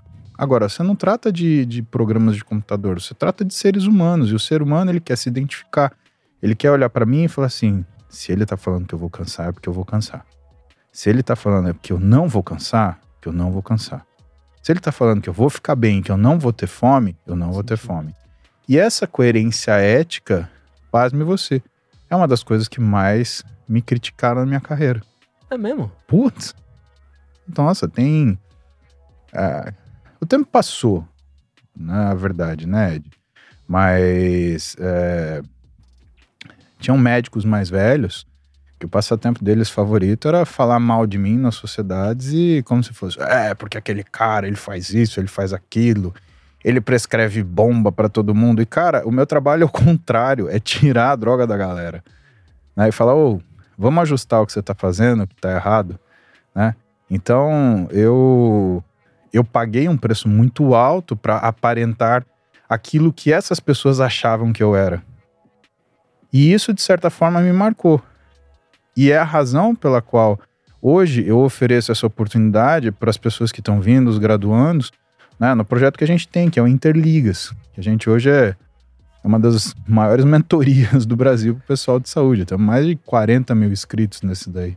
E você, às vezes, no meio desse corre que você faz, que você faz muita coisa, você cria conteúdo, você tá em podcast, você tem seu curso, você tem a sua família, tem suas filhas. É, Tem uma hora que você fala, putz, hoje eu estiquei demais a cordinha aqui. O que que te sobrecarrega no meio desse corre daí, desse conciliar tudo isso? Você sabe que eu, vou eu vivo intensamente tudo, mas não excessivamente. São duas coisas diferentes. Faz sentido. Então, eu tô naquele momento com o meu paciente e eu tô focado no trabalho dele, vamos fazer, acertar, papapá, papapá, papapá. Eu tomo um café, cinco minutos, eu tenho que estar com a cabeça limpa pro outro. Eu termino meu consultório, vou ver quais são as mensagens no meu telefone do dia. E vou responder elas 100%. Acabou? Acabou. Eu vou ver minha mulher. Eu tô com a minha mulher, não existe absolutamente mais nada. Eu consigo pegar minha filha, eu pego minha filha e vou sentar com ela, vou jantar. Exemplo de ontem. Ontem eu saí de outro compromisso, saí tarde. Era mais ou menos umas 10 e meia, né? E eu aproveitei e fui buscar minha filha na faculdade. E aí desci, fiquei ali na frente da PUC esperando ela, porque eu tava de, de, de Uber, né? Peguei a minha filha, voltei conversando. Quando eu cheguei em casa, jantei com a minha filha. Então, é, é aproveitar aquilo que te é dado, Edson. A gente, realmente, se você for. Primeiro, se você for querer calcular tudo na sua vida, né, você vai se frustrar porque você não vai conseguir fazer metade. A vida, às vezes, é que nem o Tarzan, ele andava segurando no cipó. Ninguém entregava um cipó na mão dele. Ele saía correndo, ele pulava e, ah, vai ter um cipó na minha frente. É com coragem e fé que vai ter um cipó. Eu vivo assim, coragem e fé. Vai ter um cipó na minha frente e eu vou pegar. Mas aquilo que eu tô fazendo naquele momento, cara, sou eu 100%. Então, no treino, eu sou um atleta. No trabalho, eu sou um médico de 200 anos. Na minha casa, eu sou o pai. E com a minha mulher, aí eu sou o homem. Quero entrar aqui no assunto que a gente tocou, que é o rugby. Eu sou, puta, sou entusiasta do rugby, treinei por alguns anos, gosto demais, demais, demais. Uhum. Tive o prazer de, no Band, onde eu treinava, treinar com o capitão da seleção brasileira de rugby. Hum, É, conheci pessoas incríveis, incríveis, incríveis, incríveis é, dentro do esporte. quem que era o mocho? E. É. Cara, Eu operei o mocho algumas vezes. é mesmo? Uma vez eu operei o bíceps do mocho e ele levantou da cirurgia. A primeira coisa que ele fez foi dobrar o braço. Eu me joguei em cima dele pra ele não. Caralho. Te juro, por Deus. Ele tava na mesa cirúrgica ainda e ele é muito forte, né? Ele tem muita força. E aí ele tava saindo da, da anestesia. Primeira coisa que o animal fez foi ah, dobrar o braço. Eu fui lá, ah, me joguei em cima pra segurar o bicho, porque não teve jeito. Não, cara, no. Acho que era o esporte dele, era o rugby e, e ser operado por mim e pelo Zé Carlos. Não, eu, Ele adorava. cara, rugby é muito louco. Assim, eu treinava no Band B. Ah, E a gente viu o Band A, a gente falou assim, meu, era um degrau gigante, mas era um que esporte. ano isso, tão- mais ou menos, é. Isso foi em 2010. Então você chegou a jogar contra o Rogério, Ziad. Cara, não lembro. Não lembro. Minha, minha memória é horrível pra nome. Mas treinei com Portuga. O Portuga. boa demais, Sim, demais, demais, sim. demais. O Portuga ia jogar Seven ele parecia que ele virava a Barbie. Era muito engraçado quando ele perdia peso, cara. E um cara de um coração. Como, como eu gostava do português. E treinei também pela minha faculdade, joguei Juca, pela PUC, Sei. rugby, caralho. E você foi médico da seleção brasileira de rugby, né? Sim. Foi no Pan-Americano? Foi no. É, Pan-Americano, exatamente, de 2007, se não me engano. Como é que é a sua relação com o rugby? Então, eu cuidei dos caras que hoje são os, os veteranaços, né? Então, o Mocho, Portugal, né? O Ziad que jogou lá, você deve lembrar, era um. Pensa no. Imagina o Vin Diesel. Aham. Agora imagina um Vin Diesel que é três vezes o tamanho do Vin Diesel. Agora que você imagina um Vin Diesel que é três vezes o tamanho do Vin Diesel, imagina um Vin Diesel que corre que nem o Zayn Bolt. É muito louco, né? Só que ele faz o supino do Ronnie Coleman. Então, é- esse é o Ziad, né? Você deve ter jogado contra ele. Então, você viu um negão que ele corria, atropelava todo mundo em menos de seis segundos, né? Era o Ziad. Era esse cara. Então, é essa galera que eu conheço. Né? E, e o, o rugby, eu, sempre eu gosto muito que é um contrassenso, né? Que é uma galera muito forte, que corre muito rápido, Uhum. que se bate no jogo, porque é um jogo. pu- Se bater, não, que é uma palavra errada, Tromba. mas que tromba, que é, Uhum. é pegado. Choque. Não tem falta, não tem, tem- até tem falta, mas não é que nem futebol, não tem pausa, não, Não, é um jogo de não me é, toques. É, é um jogo que você tá lá. eu gostava muito do rugby porque me ajudou com a ansiedade, me ajudou com a depressão, porque se Uhum. minha cabeça não tivesse no jogo, Você perdia ela. eu não tava no jogo. Era isso. Me ajudava, porque eu falei, cara, eu tenho que estar aqui agora porque é a minha questão de sobrevivência. E ao mesmo tempo que a gente tá. Você ficou em vestiário com esses jogadores. São pessoas que valorizam muito a educação, né? Essa Uhum. coisa do rugby, de é, um esporte de brutos praticada por cavalheiros, é, é muito foda, né?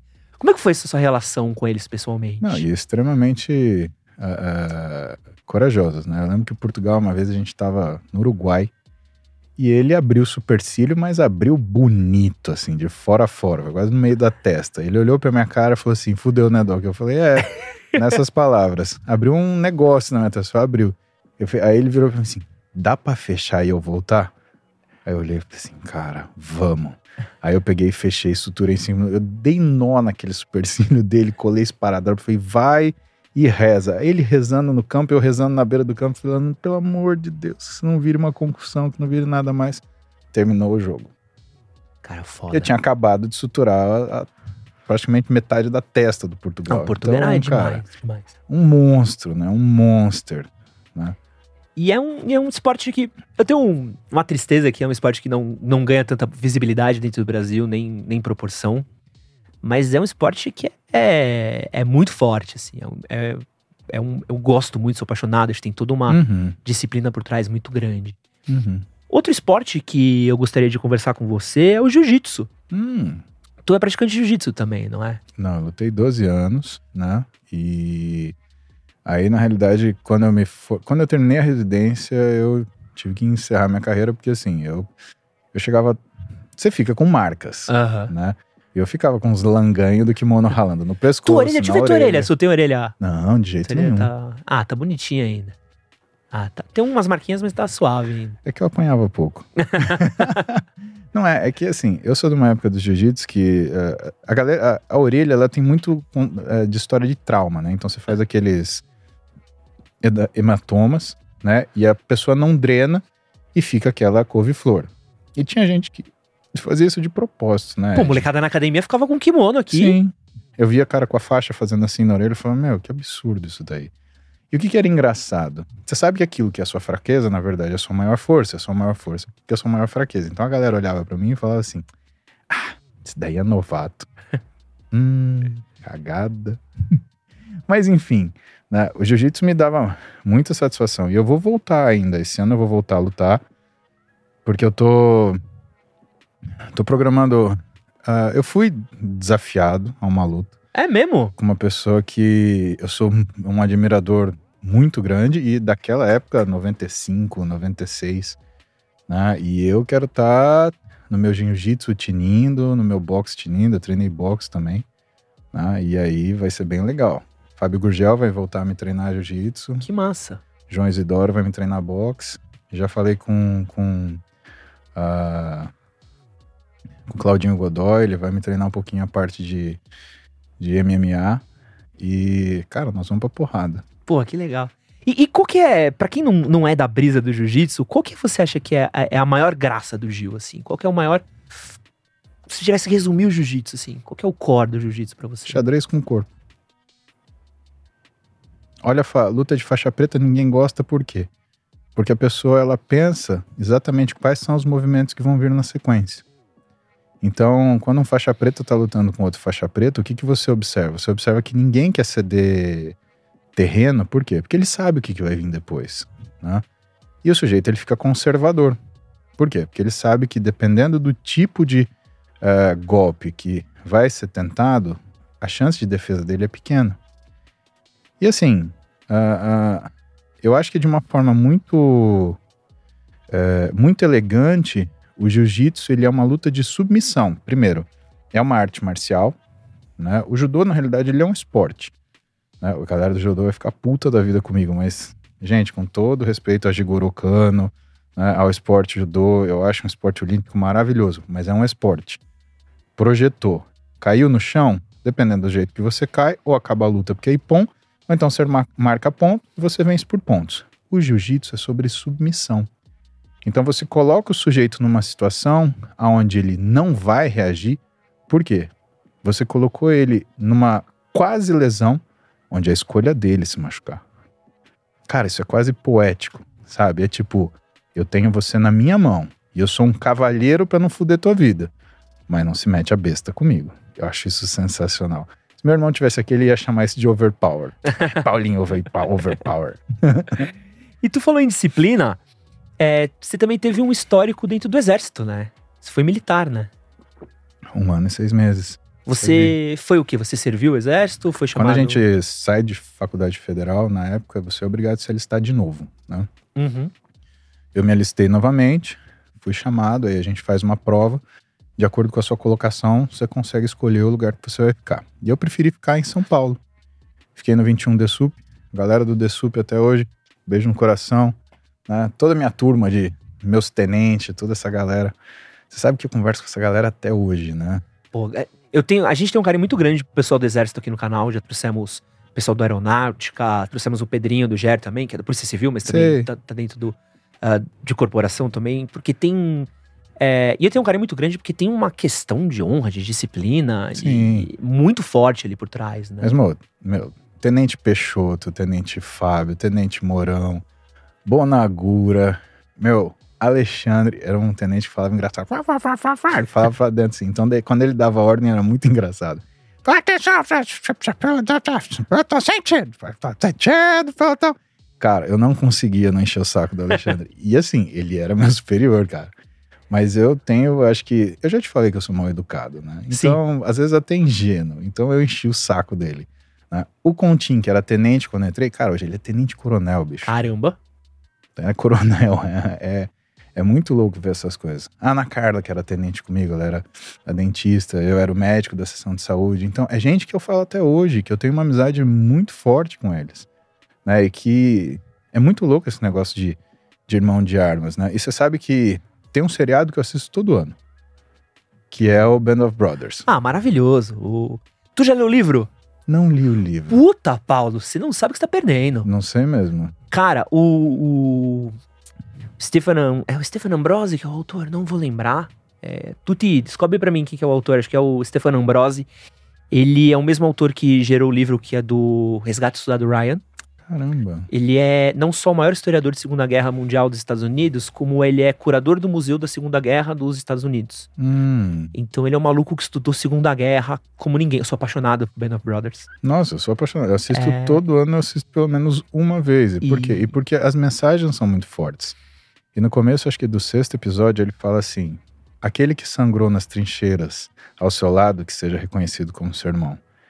E, cara, é, é, você É Shakespeare. passa a dificuldade. É Shakespeare, É. você tá ligado, né? Que é um, é um pedaço de Shakespeare isso daí. Olha, obrigado. essa palavra Band of Brothers é um, é um pedaço de Shakespeare. Caramba. E, e é muito foda isso, né? Porque é.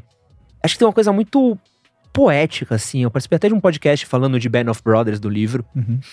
que dessa coisa de servir. É o Stefano Ambrosi? Maravilhoso. Recomendo demais você ler esse livro. Depois você lê e me fala se você Nossa, gostou. com certeza. E tem uma coisa poética, porque são pessoas que são do contrassenso. Acho que médico, bombeiro, ahn, policial, até mesmo exército, são trabalham no contrassenso. Eles estão correndo na direção Do perigo. daquilo que a gente está fugindo. Hum. E você se preparar física e mentalmente para você ir na direção do perigo exige às vezes uma coisa quase filosófica sua, assim, do, do é, é- é a mais, é moral, é ético. E é É. você chegar na frente desse perigo e falar não, à frente seguirei e, e não recuarei, não desistirei, porque existe uma sociedade que depende dessa atitude a minha. ah, a gente tá vendo isso na Ucrânia agora. Uhum. Porra, imagina você tá cercado por russo num país da Rússia, não é? Porra, a Venezuela. França que tá te atacando, sabe? É, Pô, é, porra, é a Rússia, sabe? Tacando queijo em você. É, e também conheci- super conhecidos por desistirem de guerra, França. É, é os loucos, é os noia que estão te atacando, é, os caras que são famosos por, sei lá, Stalingardo, É. sabe? E você para e fala assim, não, mano, é meu dever estar aqui. É louco, né? E Como é que é viver isso com essas pessoas? É apaixonante, cara. Porque é, você sabe que na vida eu acredito que você tem um propósito social um propósito moral, né? E a satisfação é quando você consegue preencher essas duas coisas. Veja, quando eu falo com as pessoas, isso que me ajudou muito a rede social, sabe, Ed?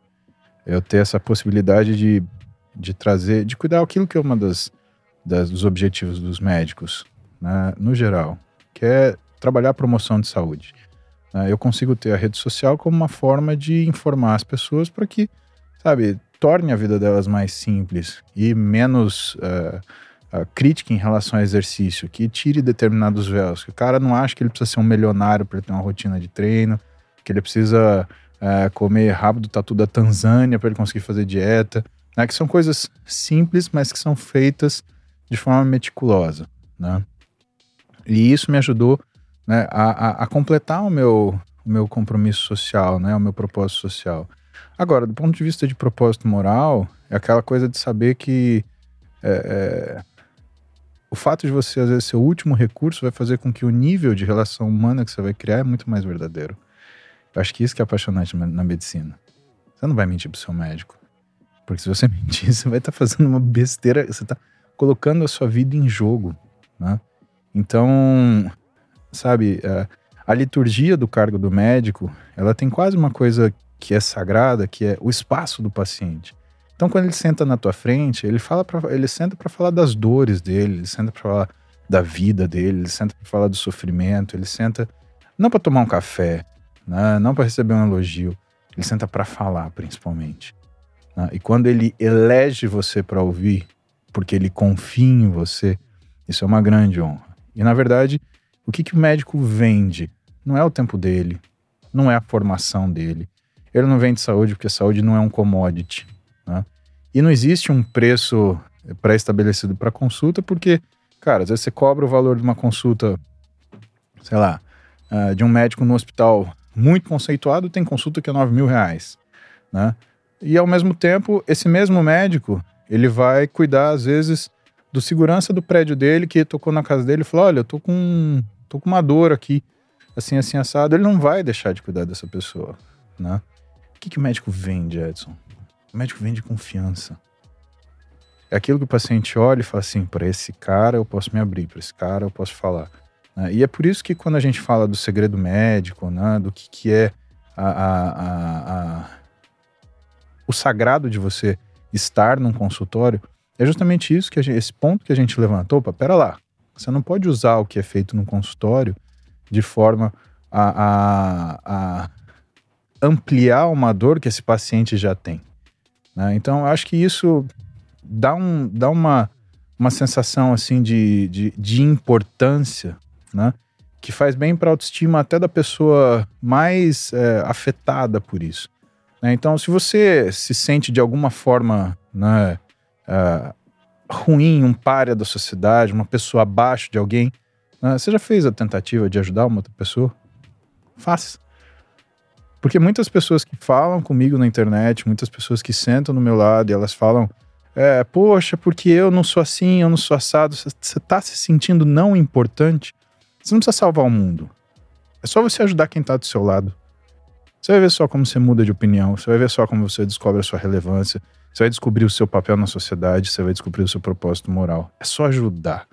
Não precisa resolver a vida da pessoa, só participar.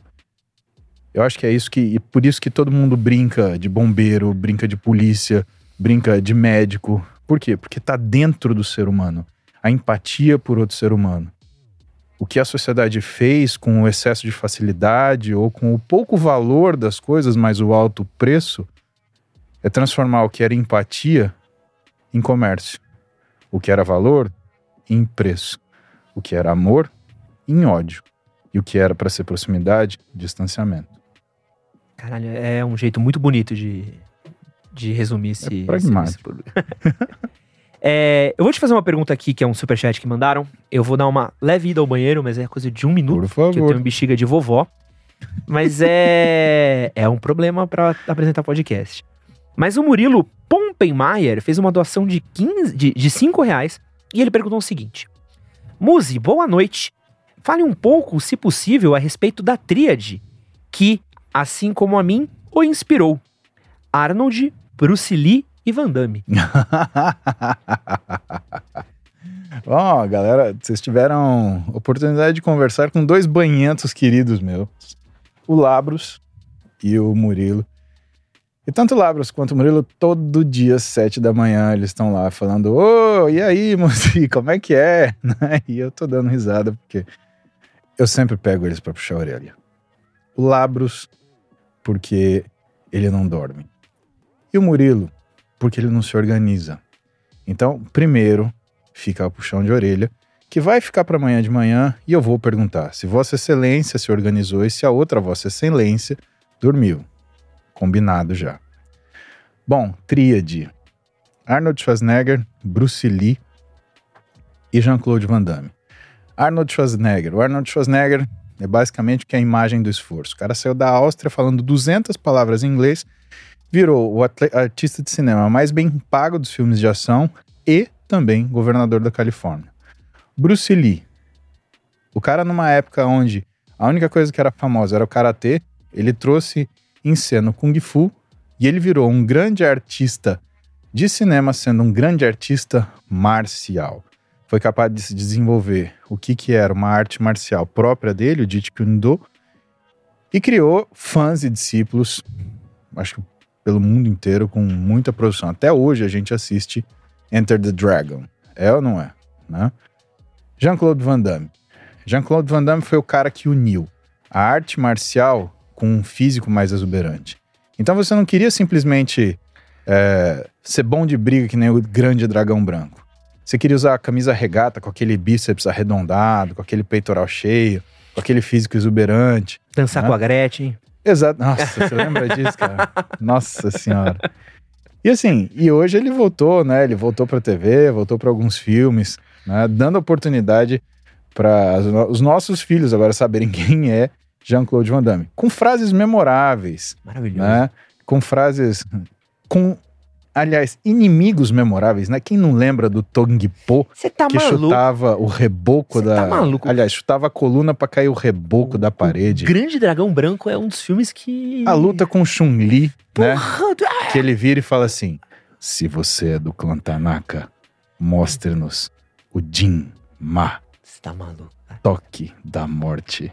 Cara, e o Chun-Li responde, né?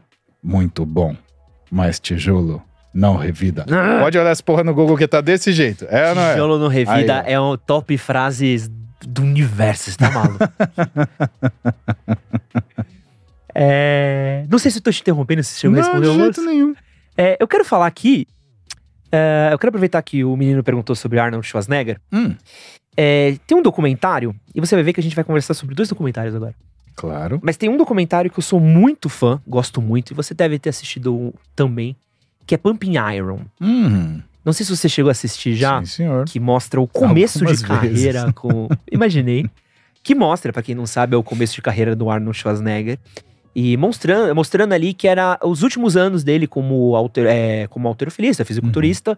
ah, quando ele tava começando a transição pra Pra se ator. tornar modelo, ator tal. Hércules em Nova York, os É. primeiros filmes dele. Uhum. E tem uma passagem que eu amo, que é pra mim o momento favorito desse documentário. Não tem como não achar um tesão. Uhum. que é o Arnold comendo a mente do Lu Ferrino. que ele devora a mente do Lu Ferrino. É tipo. É impressionante. Porque você- vê aquilo, você- é, é muito É muito interessante. legal de ver o, o- essa coisa da competitividade dos Sim. dois. O cara. Sim. A galera brinca do. Ai, alugou um triplex na cabeça. Não. Quem alugou um triplex foi o Arnold Schwarzenegger na cabeça do Lu Ferrino. Uhum. E quando eu tava pesquisando aqui pra nossa entrevista, eu fui ver um pouquinho aí do- da sua fase de fisiculturista. Achei imagens maravilhosas suas de Mr. Santos.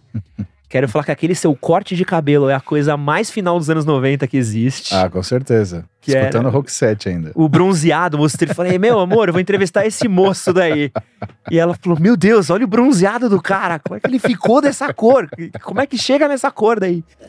E como é que era essa competitividade em vocês no fisiculturismo? Rolava essa coisa de você é, tentar abalar a confiança do cara? Porque você tem que subir ali no palco Sim. confiante. Vocês tinham essa troca ou era uma coisa mais respeitosa? Não, eu lembro, eu lembro muito bem, assim, na realidade era uma coisa muito amistosa, né? Porque quando você sobe no palco numa competição de fisiculturismo, você tá extenuado, seu físico tá desidratado.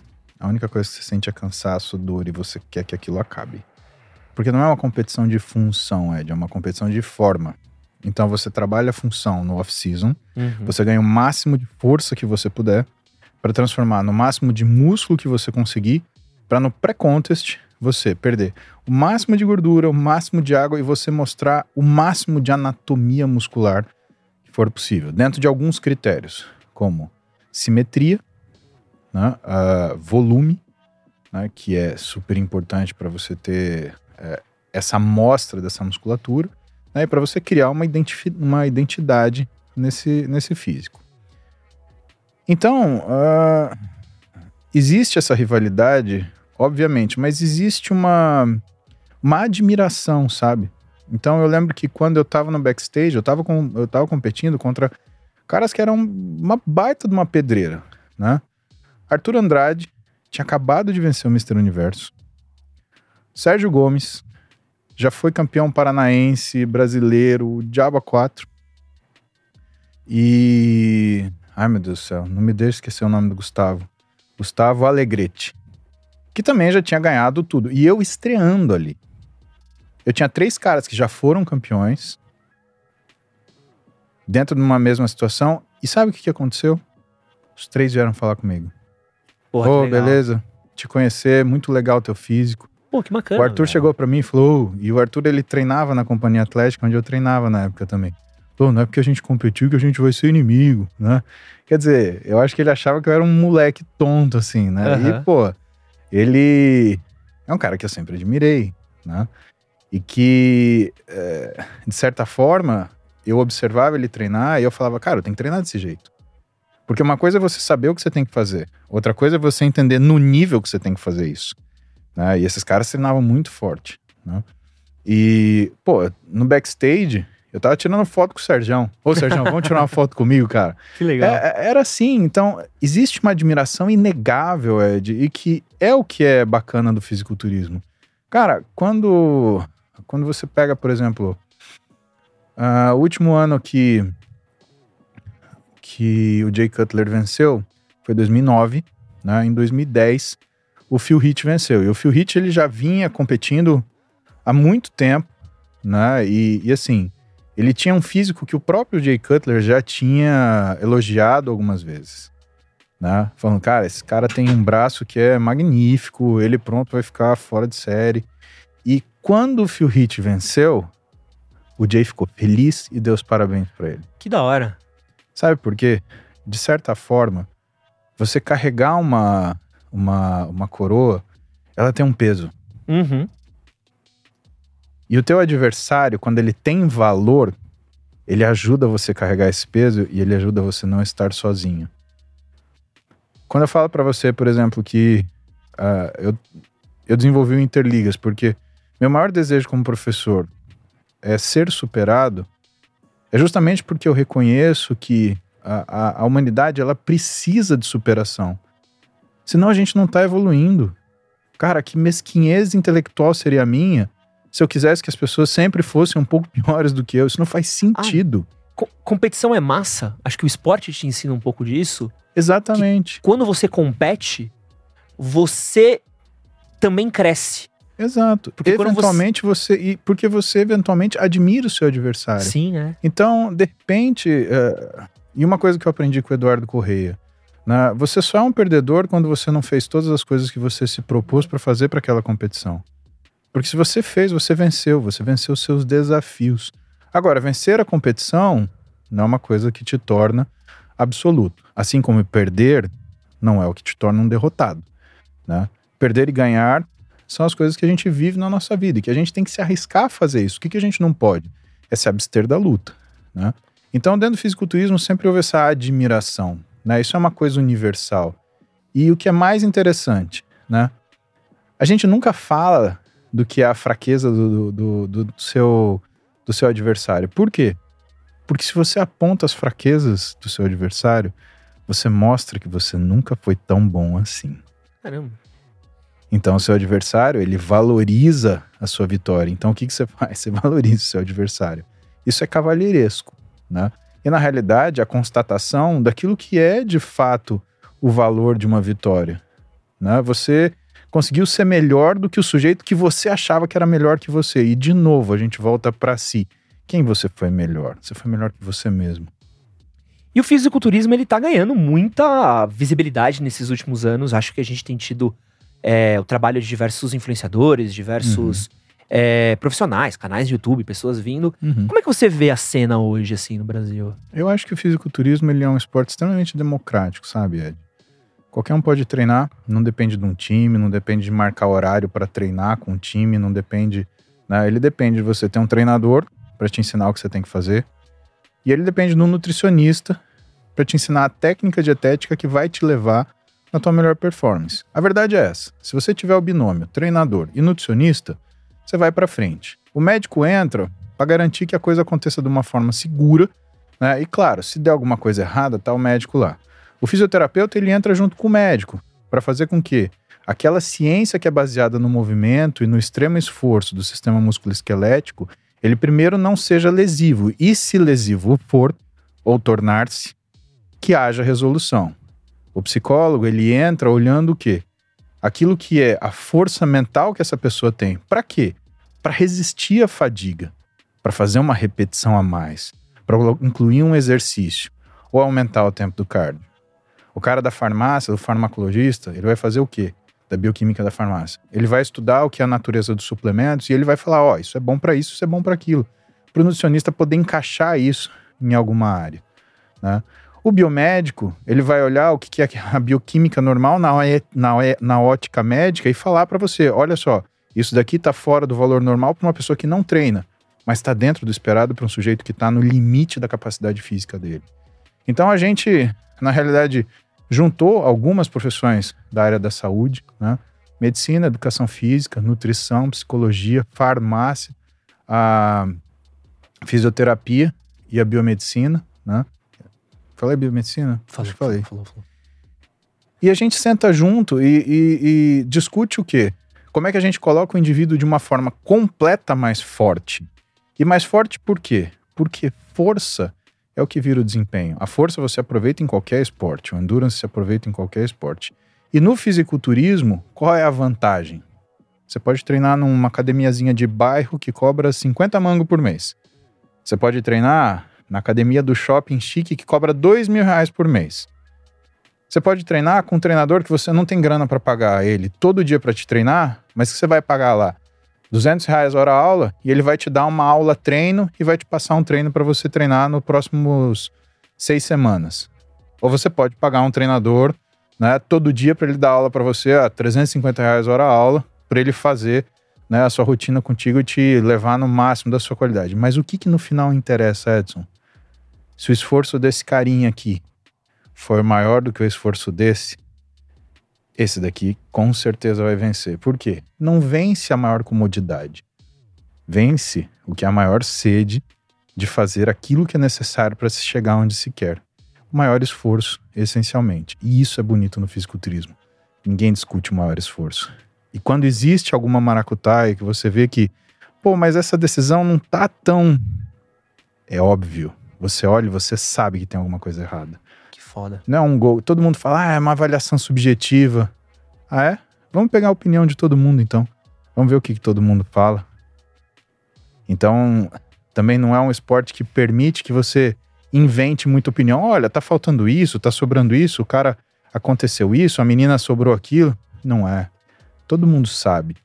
E isso é coroado hoje, porque alguns campeonatos, eles nomeiam o que é o campeão do povo. Quem que as pessoas consideram como vitorioso? E que não dá para você fazer isso, por exemplo, num jogo de futebol. É. Foi vitorioso quem marcou gol, né? Principalmente se o juiz teve que anular algum. Tem um, um, uma parada que eu acho fantástica, não sei se você já, já viu, que é o Parque Ibirapuera, acho que você deve conhecer o Parque do Ibirapuera. Sim, senhor. Tem um cantinho no Parque do Ibirapuera que é onde a galera treina alterofilismo, a galera tem uma academia que é feita só de barras e Antigamente, quando eu ia correndo em Bira a gente mais chama novo, dos Flintstones. É, que eram uns baldes de cimento que a galera botava. Hoje em dia tá um pouquinho mais profissional, são uns tijolos com cimento agora. é, uma, é umas rodas. E eu tava passeando com minha namorada esses dias e eu falei pra ela: Pô, você já viu onde a galera treina musculação aqui? Ela não, vamos lá dar uma olhada pra você ver. E ela falou: Mano, os caras tão levantando uns baldes de cimento, umas rodas? Eu falei: É, porque é, funciona e você vê que a galera treina. E eu acho tão do caralho você ver a galera ver com performance uhum. e, e, e, e, essa coisa da gente ver essa cultura da academia cara, academia com os aparelhos do ano, academia com não sei o que, não sei o que lá. E tu olha uma galera treinando, levantando tronco. Lembra? A galera tem uns, uns coisas Sim. de madeira. Isso é tão foda. Eu acho isso tão. Sempre que eu vejo aquela galera, eu tenho uma, uma admiração muito grande. É, de olhar e falar assim, puta, que foda, sabe? Tipo, é. E, e, e, é quase uma praia de paulista, porque tem rico, tem pobre, tem todo mundo treinando junto, né? É, eu falei que ia comentar de dois comentários, é, documentários com você. Sim, senhor. É, eu quero falar do segundo, que é um outro documentário que eu gosto muito. Hum. Que ele chama Mais Forte, Mais Rápido. Hum. É, não sei se você já assistiu esse documentário também. Sim. É um excelente documentário Uhum. que fala sobre um, um documentarista que ele tem acho que dois irmãos, né? Uhum. E ele tá tentando ganhar uma prova. Não lembro, ele tá na academia, ele tá tentando crescer. Uhum. E ele não toma esteroides e o irmão dele toma esteroides. E ele mostra o quanto que o irmão dele cresce e ele não. E ele vai começar a fazer toda uma cultura através de esteroides e, correr atrás Uhum. disso. E ele mostra um lado, e até, até lembro na época que eu gostei muito desse comentário por causa disso, ah, que esse lado do acompanhamento profissional por trás dos esteroides, por trás de- de- dessa é, suplementação, nem sei, se- nem sei qual é a palavra certa, você me corrige, Uhum. que a galera toma, e que a gente tem visto se tornar cada vez mais recorrente é, em canais de YouTube, a gente vê diário do cara que tá ciclando, Uhum. que era uma coisa que era muito demonizada nos anos 90, né? Como é que você vê é, é, esse uso acompanhado de esteroides que a gente tem visto nesses últimos anos? Ainda é demonizado, Ed. A única coisa é que ah, a sociedade ela é composta por um ruído. Antigamente você tinha um ruído todo a favor da demonização. Então, tanto a comunidade médica, a comunidade de profissionais da saúde, quanto as pessoas que iam à academia demonizavam esteroide. De repente, as pessoas começaram a amar esteroide. Aí começou é, o que o pessoal usa o eufemismo de TRT, e não é. Se você usa testosterona num cara que não tem hipogonadismo e tem menos de se- 65 anos, você está fazendo uma anabolização dele.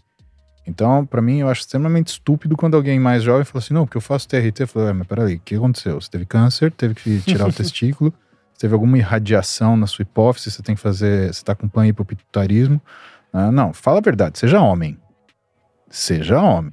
Você vai fazer uma coisa, assina embaixo. Né? Segunda coisa, né, é, as mulheres chamarem isso de reposição hormonal feminina. Pô, mas peraí, querida, se você faz reposição hormonal feminina, você tem que usar estradiol, não testosterona. Né? Senão o que você está fazendo é virando um transgênero. Né? Não faz muito sentido o que você está me falando. Tá?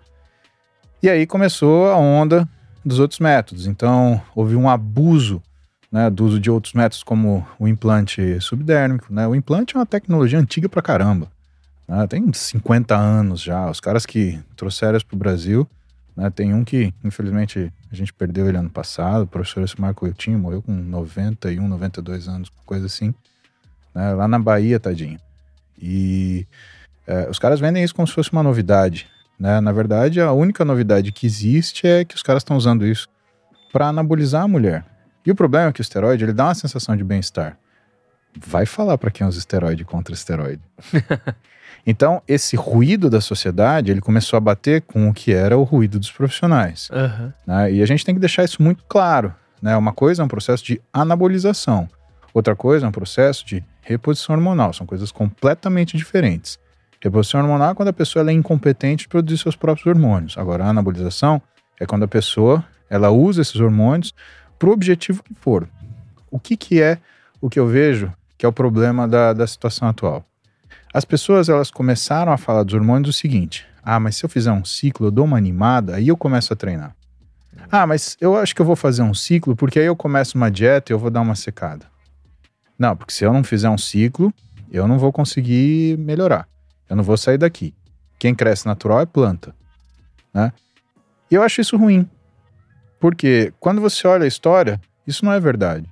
Você olha, por exemplo, físicos como um cara chamado Steve Reeves, que foi o cara que filmou o primeiro, o primeiro Hércules. Uhum. né? O cara tem um físico sensacional. E na época não tinha esteroide. Estamos falando de 1940, 1950. Né? A nandrolona é de 1964. Né? Ou seja, 15 anos antes de você ter um esteroide anabolizante. Tá? E quando a gente observa essas coisas, né, a gente percebe aquilo que ah, é, é quase um clichê. Sempre que você cria uma ferramenta que te dá poder, ao mesmo tempo você cria uma fraqueza. Exemplo. Waze. Você sai de casa se- dirigindo sem ligar o Waze? Hoje em dia tem gente que não consegue. Até para ir para lugares que ele já tá acostumado aí. É que eu tenho espírito de taxista, mas eu conheço gente que não sai de. Minha Exatamente. namorada não sai de casa sem o Waze. Ué, você lembra o telefone celular de quantas pessoas? Porra, ninguém. Exatamente. Então isso daqui virou a sua memória RAM. Ah, Virou acesso à sua memória de trabalho. Parte da sua memória de trabalho não tá mais na sua cabeça. Ela ficou no seu telefone celular. O que, que as pessoas assumiram que o esteroide virou? o resultado. E não é assim. O esteroide, ele não é para fazer com que a pessoa melhore o físico dela. Não é esse o efeito do esteroide. O que o esteroide faz é aumentar a velocidade de recuperação para que a pessoa treine mais.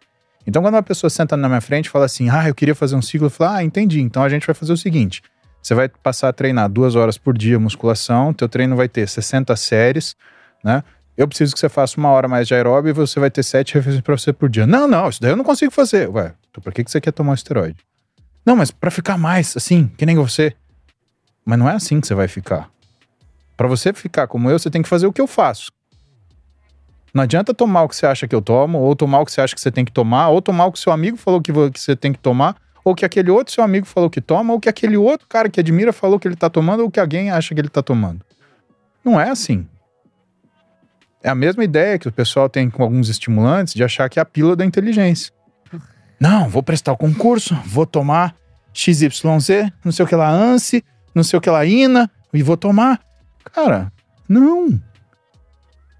O cara que é bom, o cara que estuda, o cara que é inteligente, ele vai passar de qualquer jeito.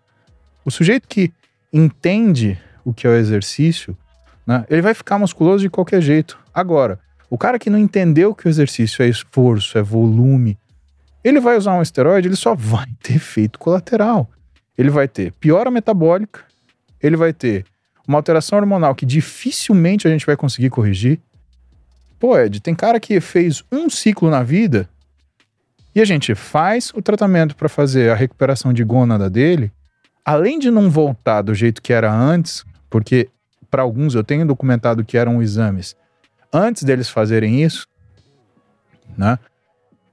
E por quê? Porque é aquela coisa, né? A pessoa ela consegue fazer exame, ela faz o exame dela, e aí ela aprende um ciclo com o brotherzinho da academia. Aí ela faz. Aí, é, aí é punk. Aí é Não, punk. já escutei. Eu, eu, pô, eu, eu tratei um menino, o cara tá, ele tinha, antes de fazer o ciclo, 750 de testosterona. Alto pra caramba pro um padrão normal. É o nível superior, praticamente. O brotherzinho da academia falou para ele que a testo dele estava baixa, que para ele ganhar massa muscular ele tinha que ter uma testosterona de 1500. Ah, tá bom. Ele fez o ciclo. O físico dele desmontou. Por quê? Ele teve aumento da resistência periférica à insulina, ele teve, portanto, um aumento de retenção de líquido, ele ganhou gordura com muito mais facilidade, a pele dele engrossou, ele teve outras alterações com sequelas hormonais. A gente demorou quatro meses para ele voltar a produzir testosterona de forma normal. Tiramos a medicação com seis meses. Ele não tinha voltado a 700 de testo, mas ele chegou nos seus 590, 600, tá? Quatro meses depois, fui fazer uma revisão. Ele estava com 350 de testosterona. A testosterona tinha despencado. Então as pessoas têm que entender que esse negócio de hormônio não é uma coisa que você faz para experimentar. Meu amigo, você fez uma vez, acabou. Eu só tenho em quase 19 mil pacientes, dois casos de pacientes masculinos que fizeram um ciclo de esteroide e voltaram a produzir da forma que era antes. Um é um paciente que hoje tem uns 50 anos de idade, mais ou menos, né? E o outro é um paciente mais jovem, que treinava, mas é um cara que tinha muita cultura de treinamento. Ele fez um ciclo, não era aquilo que ele esperava, ele fala, pô, se é pra ter isso, eu consigo fazer isso normal, né? E assim, não é uma coisa que encaixa para todo mundo. Né? O que a gente estuda hoje em relação ao esteroide? É a mudança do comportamento. Cara, homens e mulheres experimentam uma hipertrofia de, uma, de um conglomerado eh, neuronal no cérebro chamado amígdala, que cuida da sua irritabilidade, da sua impulsividade, da sua ansiedade. Então, tem paciente, por exemplo, que precisa de reposição hormonal porque tem uma idade compatível ou teve um problema que faz com que eles não sejam competentes a produzir testosterona, que eles falam: Paulo, eu não gosto da minha testosterona mais alta, eu perco o que é o meu, eu perco meu meu bem-estar. Isso é verdade. Quanto mais você vai seguindo para frente na idade das pessoas, níveis muito altos de testosterona deixa a pessoa ansiosa, intranquila, começa a ter distúrbio do, do sono, começa a ter ejaculação precoce. Quando fica muito tempo, começa a ter é, disfunção erétil. Então as pessoas têm que entender que isso não é boato. Isso acontece. Pode não acontecer agora, pode não acontecer amanhã, mas isso é um risco que você tem que correr. E como médico, os caras que trabalham dessa forma, eles tinham que mostrar para as pessoas, ó, isso é o que pode acontecer. Isso é o que você está hoje. Se você mostrasse para toda pessoa que chega para você querendo usar esteroide o que pode acontecer, se é um risco que ela vai correr e o que, que precisa fazer para esse ciclo funcionar, que é ela dobrar a quantidade de treino, ela aumentar o cuidado com a alimentação. Acabei de falar, esteroide aumenta a resistência periférica à insulina. Então, sabe aquele docinho que você comia no final de semana? Sabe aquela pizza que você entubava na sexta-feira? Sabe aquele milkshake do McDonald's, aquele sanduíche que você comia? Acabou. Você vai engordar se você sentir o cheiro dessas coisas. Você engorda muito mais fácil. É só você ver. Tá cheio de Arnold Schwarzenegger andando por aí em academia Ed. Os caras que mais falam disso, cara, é. sinceramente, eu não vejo físicos maravilhosos andando na academia. O que eu vejo é um pessoal que tá retido, que tá inchado e que não tem nem percepção para reconhecer isso. E que mais? Tá numa condição do que é a sensação de bem-estar que o esteroide causa, que ela tá iludida, que ela tá achando que realmente aquilo é o caminho. Então, Beleza. pô, cara, é, é um caso muito sério, assim. Né? Eu não sou, uh, eu não sou um, um entusiasta do exercício. Eu sou um estudioso do exercício. E como eu sou um estudioso do exercício, eu acho que tem gente que se beneficia, tem gente que realmente não se beneficia. E eu acho que no meio disso tem as pessoas que querem se beneficiar do exercício, mas elas querem somente aquilo que elas acham que vale a pena, mas não querem lidar com o resto. Esteroide não é para isso. Esteroide é o que eu te falei. A primeira pergunta que você tem que fazer é: você quer, você pode dobrar a quantidade de treino? Você pode fazer dieta como se você fosse um atleta profissional? Vai ver a vida de um atleta profissional. Tá Vê se você quer viver.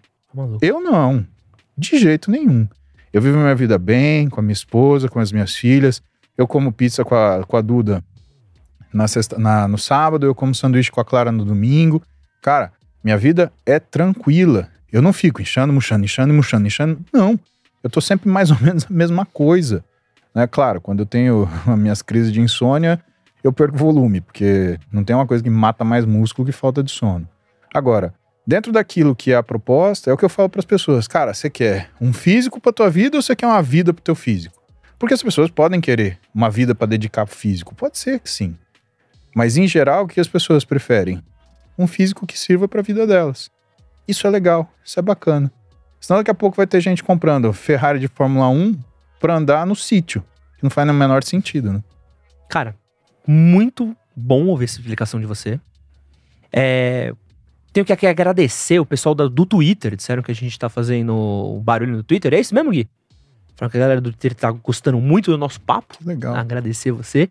É, e queria entrar com você agora, Paulo, na nossa reta final. Sim, senhor. A nossa última pergunta aqui, é, pra gente poder encerrar esse papo maravilhoso. É, deixa eu ver aqui, eu separei algumas mais. Pô, Vou deixar você escolher aqui, Paulo. Você quer falar de amor? Você quer falar de comportamento ou você quer falar de amizade? Como é que você tá se sentindo hoje? Vixe, cara. Amor, comportamento ou amizade? Tem. Ed, eu, eu passo para você. Como você tá se sentindo hoje no Dia Internacional da Mulher? Tua Porra. namorada que tá te esperando em casa.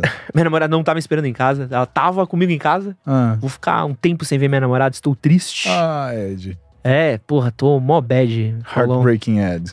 É, não ficar uma semaninha sem ver minha namorada, tô triste. Beijo, amor, te amo. É, quem fica mais triste é o cachorro, sabia? Sabia. Porque o cachorro ama minha namorada. Puta, quase destruiu ela. É, não vou falar isso, não vou ficar triste.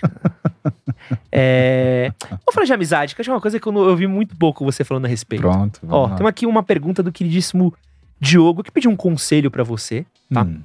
O Diogo é, mandou o seguinte: Salve Ed, opa, Muzi. Um salve para Recife Beijo para a querida Recife. Minha pergunta é a seguinte: qual é a melhor forma de se fazer amigos e como identificar um amigo verdadeiro? Parece uma pergunta besta, mas é algo que hoje em dia eu já não tenho essa facilidade. Tenho apenas dois amigos e não me sinto confortável. Cara, eu vou te falar que essa é a situação mais confortável do mundo, né? Você só tem dois amigos. Né? Aliás, isso é muito. É difícil a gente na vida ter um amigo. Se você tem dois, você é um cara privilegiado. Agora, me leva, me lembra o título de um livro, né? Do, como é que era o nome do autor? Dale Carnegie? Dale Carnegie. Como fazer amigos e influenciar pessoas.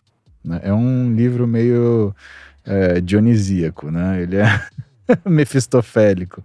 É, agora, É, entenda, se você quer fazer mais amigos, qual é a sua razão de fazer mais amigos? Porque assim, uma amizade já é uma coisa que é, já é uma companhia. É tão difícil você conseguir um amigo na vida, né? Qual é a tua necessidade? A necessidade é socializar, você quer dividir com outras pessoas, né? Ou você quer, através da amizade, ganhar é, determinadas facilidades. Aí na amizade é interesse.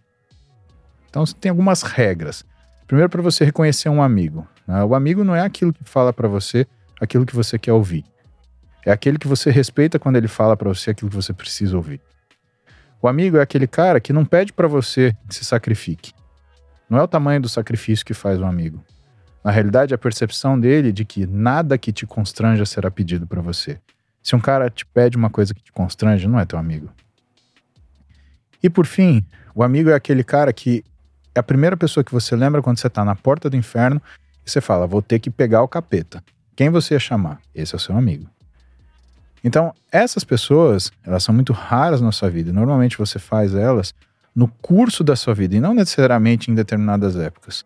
Né? Eu tenho amigos pinçados de épocas né, onde eu vivi em lugares, em circunstâncias onde essas pessoas, elas né, ficaram muito próximas a mim. Então, eu, pô, eu lembro e falo com meus amigos até hoje. Em Marília, Luiz Gustavo Cruzic, Jaime Maldonado, Walter Maldonado, Zé Júlio.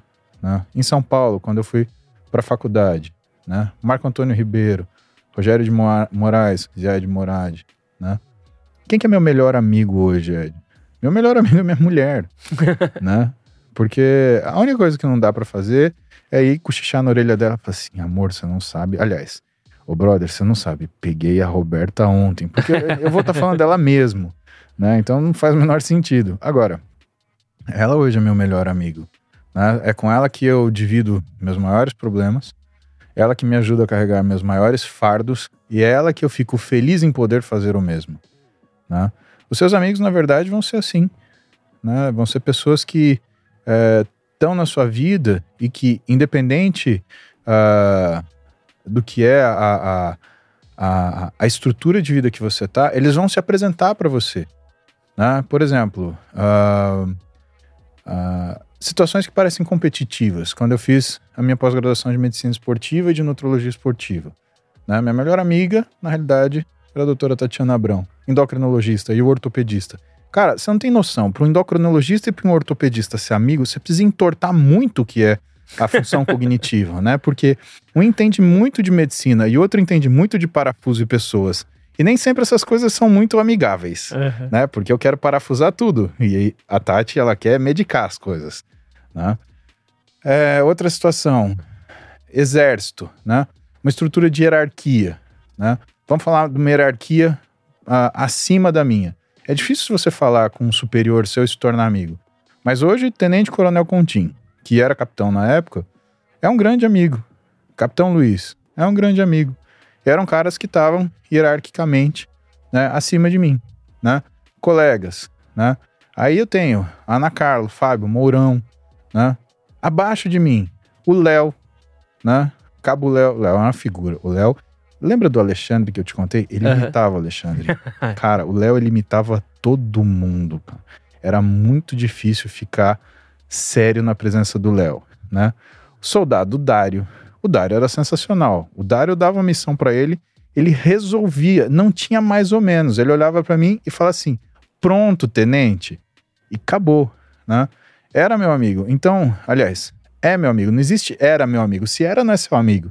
É. A amizade não tem tempo e espaço, né? É, desafia não. esse propósito quase. Né? Exatamente. Né? Então, é, quando uma pessoa me pergunta se ela, como que ela faz mais amigo, eu pergunto, mas por quê? Todo amigo é um bom amigo. E se você tá com essa pessoa porque você tem algum interesse, isso não é amigo, isso é conveniência. Eu tenho uma teoria sobre amizade você me corrige se você achar que é completamente errada. Hum. Eu sinto que o lugar onde a gente faz mais amizades na, na nossa vida, nos momentos que a gente faz amizade, é quando a gente tá fudido. É quando a gente tá se fudendo. Hum. Não tem coisa que faça mais amizade do que perrengue. Porque quando você tá bem, você não tem amigo, você tem gente interessada. E tem gente que só tá interessada enquanto você é interessante. Então quando você tá na night com grana, estourando, viajando.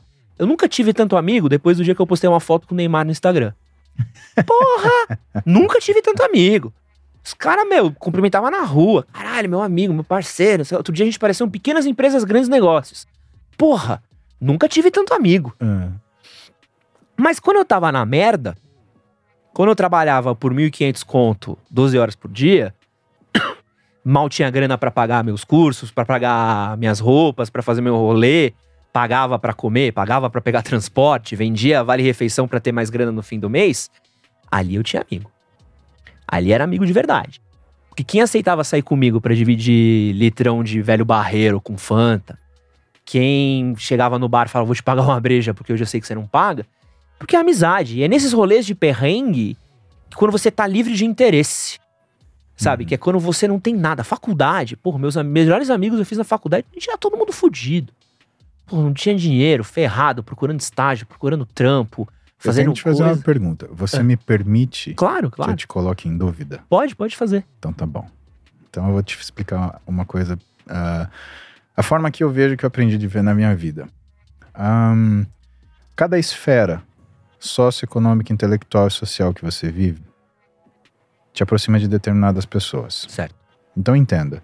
Se você compra cerveja de litrão, se você anda com um carro com paredão de som, né, se esse carro é um uninho, que nem eu já tive um uninho azul, calcinha, milha, eletrônica. ah, você vai conhecer pessoas nessa esfera, você vai reconhecer amigos nessa esfera. Aham. Mas o dia que você tiver uma Ferrari, que você tiver um Porsche e você é, andar em uma outra esfera, você vai reconhecer amigos nessa outra esfera. Qual é a diferença? A diferença é que essa modificação de esfera social, eu não estou falando que uma é melhor que a outra, Aham. tá? O que eu estou falando é que são esferas sociais diferentes. Você vai reconhecer esses amigos. E eu te dou exemplos, né? Eu cuido de muitas pessoas famosas. A minoria são pessoas que eu tive alguma afinidade. Fui o médico delas, as servi da melhor forma possível e né, me coloquei à disposição. Trabalho feito, trabalho completo. Algumas se tornaram grandes amigos. E são pessoas muito conhecidas, nível internacional, mas que a gente convive é, numa piadinha do WhatsApp, ou então num convite para passar o aniversário junto. Né? E eu falo de algumas coisas para vocês, porque, por exemplo, ah, um casal, por exemplo, pessoas muito conhecidas, né? ele, eles nos convidaram para passar o aniversário deles com um deles, um Aham. tinha feito aniversário. E eu geralmente, Ed, eu tenho por, é, por hábito negar educadamente, né? Que é complicado, né? Às vezes, quando o médico aproxima do paciente e isso vira uma amizade, isso dificulta o trabalho do médico, porque aí você quer fazer o que o seu amigo quer, você quer deixar o seu amigo feliz. E é muito complicado conviver com a natureza da demanda que é a responsabilidade médica, tá bom? Falei com a Roberta, expliquei pra ela. Ela falou: olha, esse cara é um cara do interior, é um cara meio como você, vamos lá. Ele é um doce de pessoa, a mulher dele é um doce de pessoa. Quando a gente chegou na casa dele, não tinha ninguém famoso, Que da hora. tinha a família dele. Aí eu entendi que essa pessoa realmente tinha uma relação de amizade comigo. Sabe onde eu acho que talvez seja o ponto que a gente Hum. se conecta? Vulnerabilidade. Hum. O que eu quero dizer? Hoje eu tenho muitos amigos meus, e, e hoje é muito louco. Eu, grande maioria dos meus amigos, eu comecei a reparar que fazem quase a mesma coisa que eu faço. Uhum. Influenciador digital, ou são empreendedores, são pessoas que têm o seu trampo. Sou muito amigo do pessoal aqui da Pod e eles têm essa estrutura e a gente compartilha muito das mesmas dores. E eu sinto que a amizade, ela é, em certa forma, vulnerabilidade. Porque tem pessoas que a gente conhece, tem pessoas que a gente se relaciona. Eu me relaciono com pessoas que não necessariamente são é, meus melhores amigos, meus amigos Uhum. mais confidentes, mas eu me relaciono bem, de qualquer maneira, muito gosto de ser educado com as pessoas, evito conflitos. Evito conflitos, não, evito conflitos pessoalmente. Entendi, né? perfeito. É, mas quando eu sinto que é amizade, existe uma questão de quando, por exemplo, se eu levasse você pra conhecer a minha família, Uhum. eu tô te levando num ciclo que é muito vulnerável, meu. É uma coisa muito Uhum. pessoal. Você tá conhecendo é, como a salsicha é feita. Você Entendi. tá conhecendo histórias que eu estou abrindo a você. Tipo, Paulo, eu confio tanto em você, e acho que é muito isso que eu vejo desse seu exemplo, que eu vou te apresentar minha mãe, que vai contar a minha história de quando eu mijava na cama, que eu vou te apresentar Perfeita essa pessoa que vai fazer isso. E eu confio tanto em você Porque eu sei que você vai estar aqui e você não vai usar isso contra mim. Uhum. Um amigo de verdade, eu sinto que ele tem isso. É a pessoa que você chega e fala assim: puta, meu, Paulo, tretei com a Débora, tá foda. E posso te contar isso? E quando eu falo de perrengue, é muito disso, assim. É, é, são pessoas que você pode se abrir. E talvez tenha uma coisa de, de fazer amizade com o médico. Não, Hum. não sei se eu sou muito amigo com o médico, mas eu tenho um Hum. personal. Meu personal de Muay Thai, a gente é muito parça, muito por causa Uhum. disso, assim. Porque ele começou a me treinar numa época que eu tava machucado. E que eu tive um machucado muito forte agora no, no começo da pandemia, fiquei quase um ano sem poder treinar. E. E é uma coisa que eu senti nele uma empatia, uma coisa de eu poder falar assim: eu tô zoado e eu posso me abrir que eu estou zoado com esse cara. E você tá nessa vulnerabilidade, assim. Então, quando você tá vulnerável, eu, eu sinto que existe uma confiança, entendeu? Porque quando você tá vulnerável, ou você fica. Você se fecha pra ninguém saber da sua vulnerabilidade. Uhum. Ou você, como muitos homens fazem, se torna agressivo para tentar superar aquela vulnerabilidade. É, ou você se abre, fala assim, tô mal. Então eu preciso te dar o exemplo 2. Opa. O exemplo 2 ele é um pouco mais difícil porque ele faz você revisitar o comportamento de algumas pessoas que você confia muito e que você abriu como a salsicha é feita para essas pessoas. Existem pessoas que só se sentem bem quando elas se sentem melhores que alguém. Existem pessoas que vão alimentar-se do seu mal-estar, da sua vulnerabilidade. Essas pessoas são excelentes listeners, são excelentes Ah, ouvidos para as suas lamentações, porque ela se sente melhor do que Sim. você. Então, ela gosta quando você tá mal, porque é o jeito dela se sentir um pouco melhor. Você já viu que ninguém para para ajudar, por exemplo, uma pessoa que é pedinte na rua, mas todo mundo para para olhar um acidente? Não é só uma curiosidade, é uma sensação de meio melhor ele do que eu, é uma coisa inerente ao ser humano. Então, o cuidado nesse raciocínio, na verdade, é de é o quê? Às vezes você está abrindo sua vulnerabilidade para uma pessoa que é um excelente ouvinte das suas lamúrias, mas por quê? Porque é o único jeito dessa pessoa se sentir bem. E aí ela pode até gostar de ver bem também, mas nunca melhor do que ela. Então, junto com a vulnerabilidade, tem que existir a admiração. sim, excelente. E o teu amigo, ele é uma, é uma pessoa que vai admirar você em qualquer situações, inclusive na situação de vulnerabilidade. E talvez na situação de vulnerabilidade, do reconhecimento dessa vulnerabilidade, né, ele te admira ainda mais. Eu, eu sou um cara mu- muito franco e eu não tenho medo de admitir as minhas vulnerabilidades, nem em rede social. Por quê? Porque a única ofensa que pode me atingir é aquela que eu aceitar. Eu não aceito ofensa de ninguém. O que eu faço, às vezes, eu às vezes respondo porque, por mais que eu seja capaz de tolerar uma ofensa, eu não tolero impunidade. Eu acho que tem que ter o ponto das pessoas que vão tomar um tapão na orelha para não só para que ela pense duas vezes antes de ir, por exemplo, agredir uma pessoa mais fraca, mas para as pessoas que tensionam fazer isso, elas também desistirem dessa dela. É uma arma de dissuasão. né? Então, eu ah, o que eu falo em relação a essas condições, principalmente, ah, tava comigo, quando eu tava na merda, opa, calma, será que ele não tava com você porque você tava na merda e ele precisava se sentir melhor? Aquele cara assim, nossa, comprei um Fusca. Ah, é? Tô com um gol. Sabe um- o. Vamos ver se você concorda com isso. Você tem isso com seus. Eu tenho muito isso com meus amigos. Uma coisa muito besta, e, e- e até já comentei aqui, eu gosto muito. É. Eu comemoro umas coisas muito merda dos meus amigos, mas eu fico muito feliz por eles, assim. É. Então, sei lá, puta. é, meu amigo Daniel, esses dias, mudou pra um apartamento novo, mó bonito. Uhum. Puta, eu nem, nem mandei mensagem pra ele assim. Eu só vi ele postando os bagulho. Eu falei, caralho, mano. Daniel merece pra caralho, né? E aí, fui trabalhar no Itaú. Eu falei, cara, meu amigo é foda, né? O maluco tá trabalhando no Itaú, né, brother? Porra, esse moleque é da hora, sabe? Quando eu vejo um amigo meu tirando o carro, porra, eu falo, porra, moleque da hora, tirou o carro. nem, nem, nem tô pedindo carona, nem preciso andar pro carro. Mas eu sinto muito isso, assim. Eu comemoro muito umas coisas dos meus amigos e eu comemoro às vezes sozinho, sabe? Uhum. Pô, quando você. Não fica mal feliz quando você vê uns amigos seus com umas minas da hora? Ué, isso daí é a natureza daquilo que você pode dividir. Então, ah, tem, uma, tem um vizinho meu que é um cara muito bacana. E ele comprou um carro de luxo com um amigo dele que comprou um carro de luxo também. Só que o amigo dele comprou uma versão com motor mais potente. E ele comprou uma versão que era conversível, mas no motor menos potente. E o que, que é o teu amigo? É aquele cara que consegue fazer piada do seu sucesso sem te ofender. Uhum. Então ele tava me contando que eles estavam conversando, né? Ah, porque aí eles foram olhar o que eram os, as, as denominações do carro, que eram as descrições de potência e tal. Aí o sujeito falou pra ele: Ah, o meu carro é mais barato, você pagou 200 pau a mais, mas no final das contas, meu carro só anda 3 km por hora a menos que o seu na velocidade final, seu trouxa. Aí o outro falou assim: Ah, e você que pagou 200 pau a mais só pro chifre caber pra fora do carro, animal? então, cara, eu acho que o amigo, ele essencialmente é esse: é o cara que, independente do que ele fale, nunca vai te ofender. Né?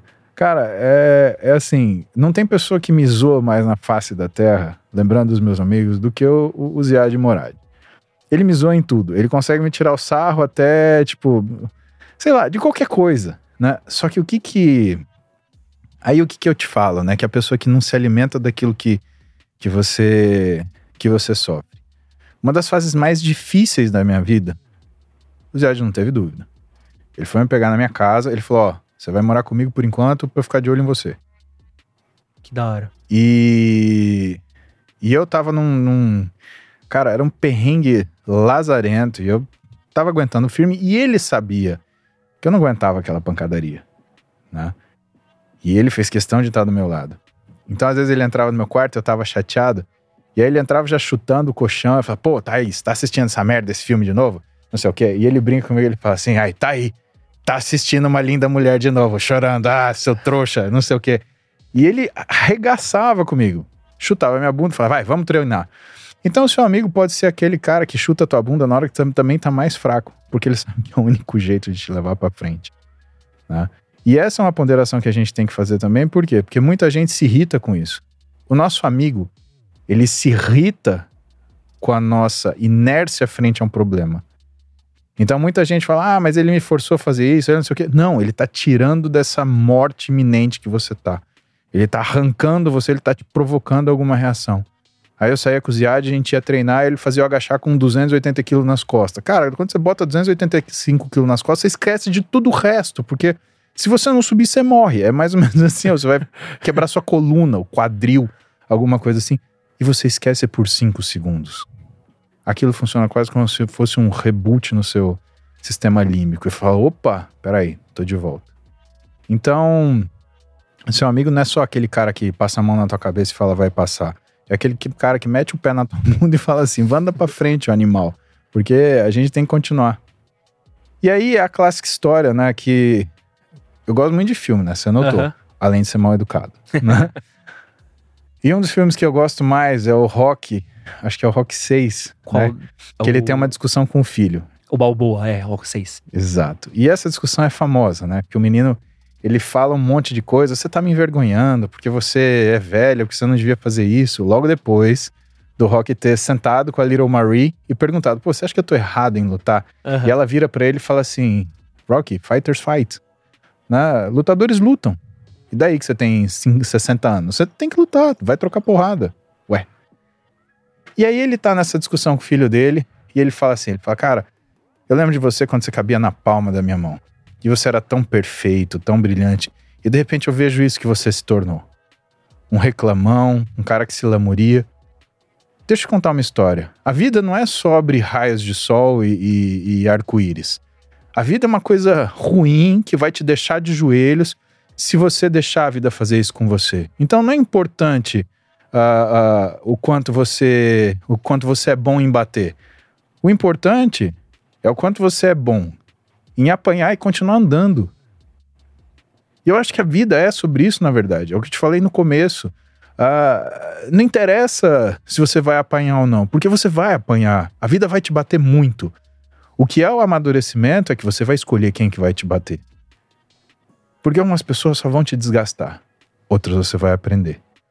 E eu acho que se a gente começa a entender isso, a gente começa a parar de se lamentar da surra que a gente leva e começa a agradecer daquilo que a gente aprendeu. É, quero falar que eu tive uma, apenas uma decepção aqui na nossa conversa, Paulo. Sim. Que você foi falar de amizade, citou o rock e não falou do maravilhoso Rock 3 Ah, com Apolo Doutrinador Apollo Creed. Ah, e Rock Balboa correndo de blusinha cropped na praia, que é o É. momento mais tenro aí da, da filmografia. 1980. Porra, dele na veia. Paulo, quero te agradecer. Muito obrigado pela sua presença. De você falou que você é um mal educado, mas foi de uma educação ímpar aqui, de uma atenção incrível. Acabamos segurando você até um pouquinho mais do que a gente tinha planejado, Falei pra você. mas agradeço demais. Puta, cara, que a gente foi embora. Mas agradeço demais você estar aqui. Imagina, Muito Ed. obrigado. É, quero pedir pra você, se você tem algum recado final, quer pedir paz na terra, quer pedir qualquer coisa, pode falar, pode se despedir, fica à vontade, o espaço é seu agora. Muito obrigado. Bom, pessoal, quero, em primeiro lugar, lembrar hoje é Dia Internacional das Mulheres e se você tá ouvindo isso, eu acho que você tem que entender que hoje é uma data, né? Porque, assim, por mais que seja clichê, todo dia é Dia Internacional das Mulheres. A gente tá aqui por causa das mulheres, né? E eu acho que sempre que a gente fala de alguma coisa geral, a gente lembra de pessoas que são muito importantes para nós, né? A primeira mulher muito importante para mim, né? evidentemente a minha esposa, com quem eu divido todas as minhas dificuldades. E Roberta, eu falo para você, eu amo você mais que tudo na minha vida, né? E não tem absolutamente nada que eu não faria, né? Para te ver feliz, né? independente da circunstância, independente do que custe. E eu acho que certo momento na sua vida eu abri até mão de você para ver se eu te via feliz. Mas como eu sou muito teimoso, eu voltei para te fazer feliz de verdade, né? Então saiba disso, eu te irrito porque essa é a coisa mais preciosa que eu tenho, porque é o jeito de eu falar, oh, tô aqui. Outras mulheres, seus, amigos, seus maridos irritam vocês pela mesma causa, tá? Talvez eles não saibam falar. A outra mulher é minha mãe. Minha mãe. Minha mãe veio um câncer. E foi um capítulo muito difícil da nossa história, né? Ah, uma situação onde havia distância física, onde havia uma série de empecilhos, onde havia condições emocionais, condições psíquicas.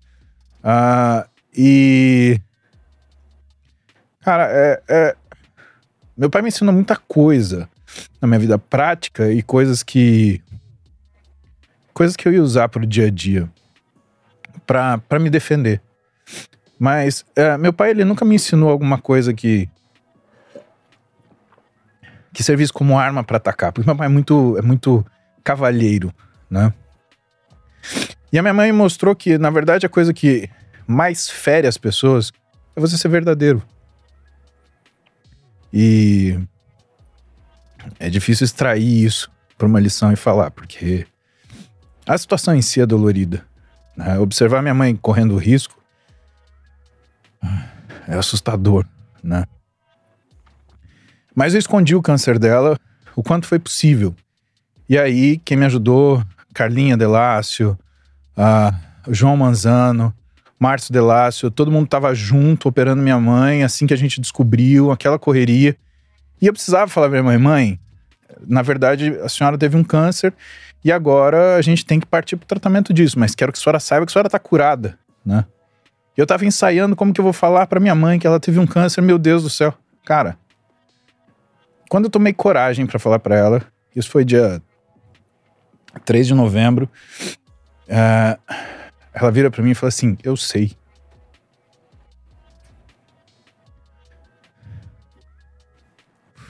Cara, é difícil. Porque.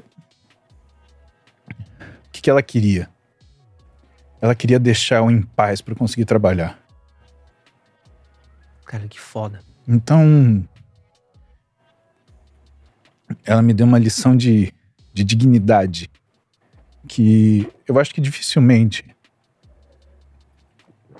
Ah, desculpa. Imagina, pô. Dificilmente eu conseguiria aprender na minha vida. Mesmo sendo médico. Mesmo tendo lidado, sei lá, N vezes com perda, com morte, com sofrimento. né? Ela. De uma situação que ela estava temendo. Eu estava temendo pela vida dela.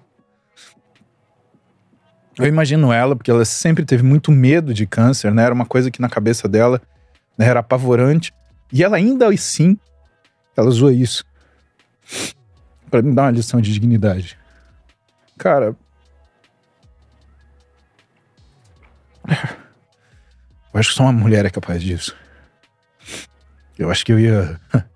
Eu acho que ia surtar. Eu acho que eu ia fugir para morrer sozinho e ninguém, ninguém me vê. Então, quando a gente vê uma data dessa, Ed, eu acho que a gente tem que fazer um, um minuto de ponderação na nossa vida e lembrar todas as coisas importantes que a gente só aprendeu porque existe mulher? E no fundo, né? Essas duas mulheres que eu falei, a minha esposa e a minha mãe, né? E também minha madrasta na minha vida foi uma pessoa muito importante também. Essas três mulheres foram as pessoas mais importantes que, primeiro, me ensinaram a tratar uma mulher. Segundo, me ensinaram a reconhecer uma mulher. E terceiro, me ensinaram a ser homem. E é foda ser homem, cara. Ser homem de valor é uma coisa que não faz diferença. Se você conseguir só ser homem, já é bom demais. Desculpa, viu? E como você. Desculpa até engatar assim, mas. Não. Primeiro, muito obrigado por compartilhar. É, Imagina, que é isso. É, e como é que você vê agora? Você falou de, de, duas, três mulheres que foram muito importantes na sua vida. E você tem duas filhas. Uhum. Como é que é ser pai de duas mulheres? Maravilhoso. É, eu acho que. Bom, eu. Cada dia eu me surpreendo mais com elas, porque parece que elas realmente são melhor daquilo que eu tenho, daquilo que a mãe delas tem. Né? Ah, a única coisa que eu eu espero ensinar para elas e com o tipo de relacionamento que eu tenho com a mãe delas, é o tipo de relacionamento que elas têm que buscar para elas mesmas. A gente não ensina filho falando, a gente ensina filho vivendo. Então, são coisas que me aproximam mais ainda da minha mulher. Então, cada vez que eu pego na mão da minha mulher na frente delas, que eu pego minha mulher pela cintura, que eu mostro carinho, que eu mostro atenção, que eu mostro preocupação, que eu seguro os meus demônios dentro de mim, para que eles não falem através de uma, de uma voz alta ou de uma ofensa descabida. O que eu quero é que elas escolham bons homens. E que esses caras tratem elas como as mulheres que elas realmente são. Porque eu acredito que realmente filho vem para superar a gente em tudo né? principalmente do ponto de vista de desenvolvimento humano. E eu tenho certeza que uh, se elas seguirem essa cartilha, e não estou dizendo que eu sou perfeito, tá, Ed? Longe de mim, né? Mas a única coisa que eu peço é que elas possam aprender a reconhecer um homem de verdade. Porque eu lutei muito, muito Cara, eu, eu sofri muito para crescer, porque crescer dói, cara. É que nem é que nem você se esforçar para trabalhar, é que nem você se esforçar para absolutamente qualquer coisa na sua vida. Não existe sem esforço e amadurecer dói, porque você precisa ser melhor do que você é, tentando descobrir coisas que você não sabe, para ser algo que você não faz ideia. E nessas condições, né, se a una, única significação que isso vai ter para minha vida vai ser se quando eu tiver velhinho, eu olhar para elas e ver que sei lá, tem um cara ali do lado que é mais ou menos que não o Paulinho, de preferência muito melhor, né? Não precisa ser maior, não precisa ser mais forte, mas cara, precisa tratá-las com carinho. Precisa tratar elas uh, uh, por aquilo que elas são, que são mulheres e, e portanto não que elas precisem, porque minhas filhas não precisam disso, elas são fortes.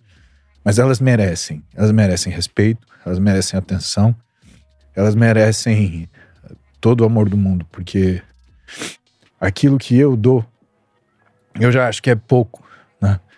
E que eu desejo que elas tenham as vidas privadas delas plenas para que, de fato, elas possam receber esse complementar, que vai ser do companheiro que vai acompanhar elas durante a vida delas. E se tudo tiver tiver cumprido, ah, cara, eu não vou ter vivido em vão. Que animal. Paulo, muito obrigado pela sua presença aqui. Pô, preciso agradecer mais uma vez. Muito obrigado. É, muito obrigado a todo mundo aqui que assistiu a nossa live aqui, uh, acompanharam esse, essa gravação desse episódio de podcast. É, agradecer aqui, como sempre, uh, o pessoal da Pod que acompanha a gente, Gui, Débora, toda a equipe aqui que atacou os salgados da minha mãe aqui na, na É que o Paulo, hoje que o Paulo veio aqui, a gente teve dois bolos, teve salgado, que era homenagear aqui. Veio o Homem Fitness, a gente destruiu na comida. É, quero agradecer a toda a equipe do Manual também, que acompanha a gente, que ajuda a gente. Agradecer a Olivia, dar as boas-vindas pro menino Arthur, que tá começando com a nossa equipe aqui agora. Bem-vindo, Arthur. Bem-vindo ao time, Arthur. E hoje quero agradecer também aqui, mandar um meu beijo mais que especial para as mulheres da minha vida. Mandar um beijo pra minha namorada que me acompanha, que segurou um monte de BO comigo até hoje aqui e segue, seguimos firmes e fortes. É, agradecer mamãe que veio hoje cedo com salgados Muito e bolo, bom. me dá bom dia. E agradecer minha madrasta e a minha irmã que estão é, sempre por perto, me aconselhando, pegando no meu pé, enchendo meu saco, minhas tias. E, e é isso. É, Paulo falou aqui muito brilhantemente: o Dia das Mulheres é, é só mais um dia, mas acho que precisamos ser respeitosos todos os dias, pregamos aqui o respeito a todo mundo, mas acho que principalmente quando a gente é homem, a gente tem esse déficit em tratamento com mulheres que a gente precisa sempre reforçar. Agradecer a todas as mulheres da minha vida que passaram, que vão passar. E tentar ser respeitoso todo dia. Muito obrigado a todo mundo que esteve aqui. Paulo quase me quebrou aqui um pouquinho. Eu preciso de um, de um momentinho aqui para tomar um ar. Porra. E é isso, Brasil. Uma boa noite. E até semana que vem. Tchau, galera. Valeu. Até.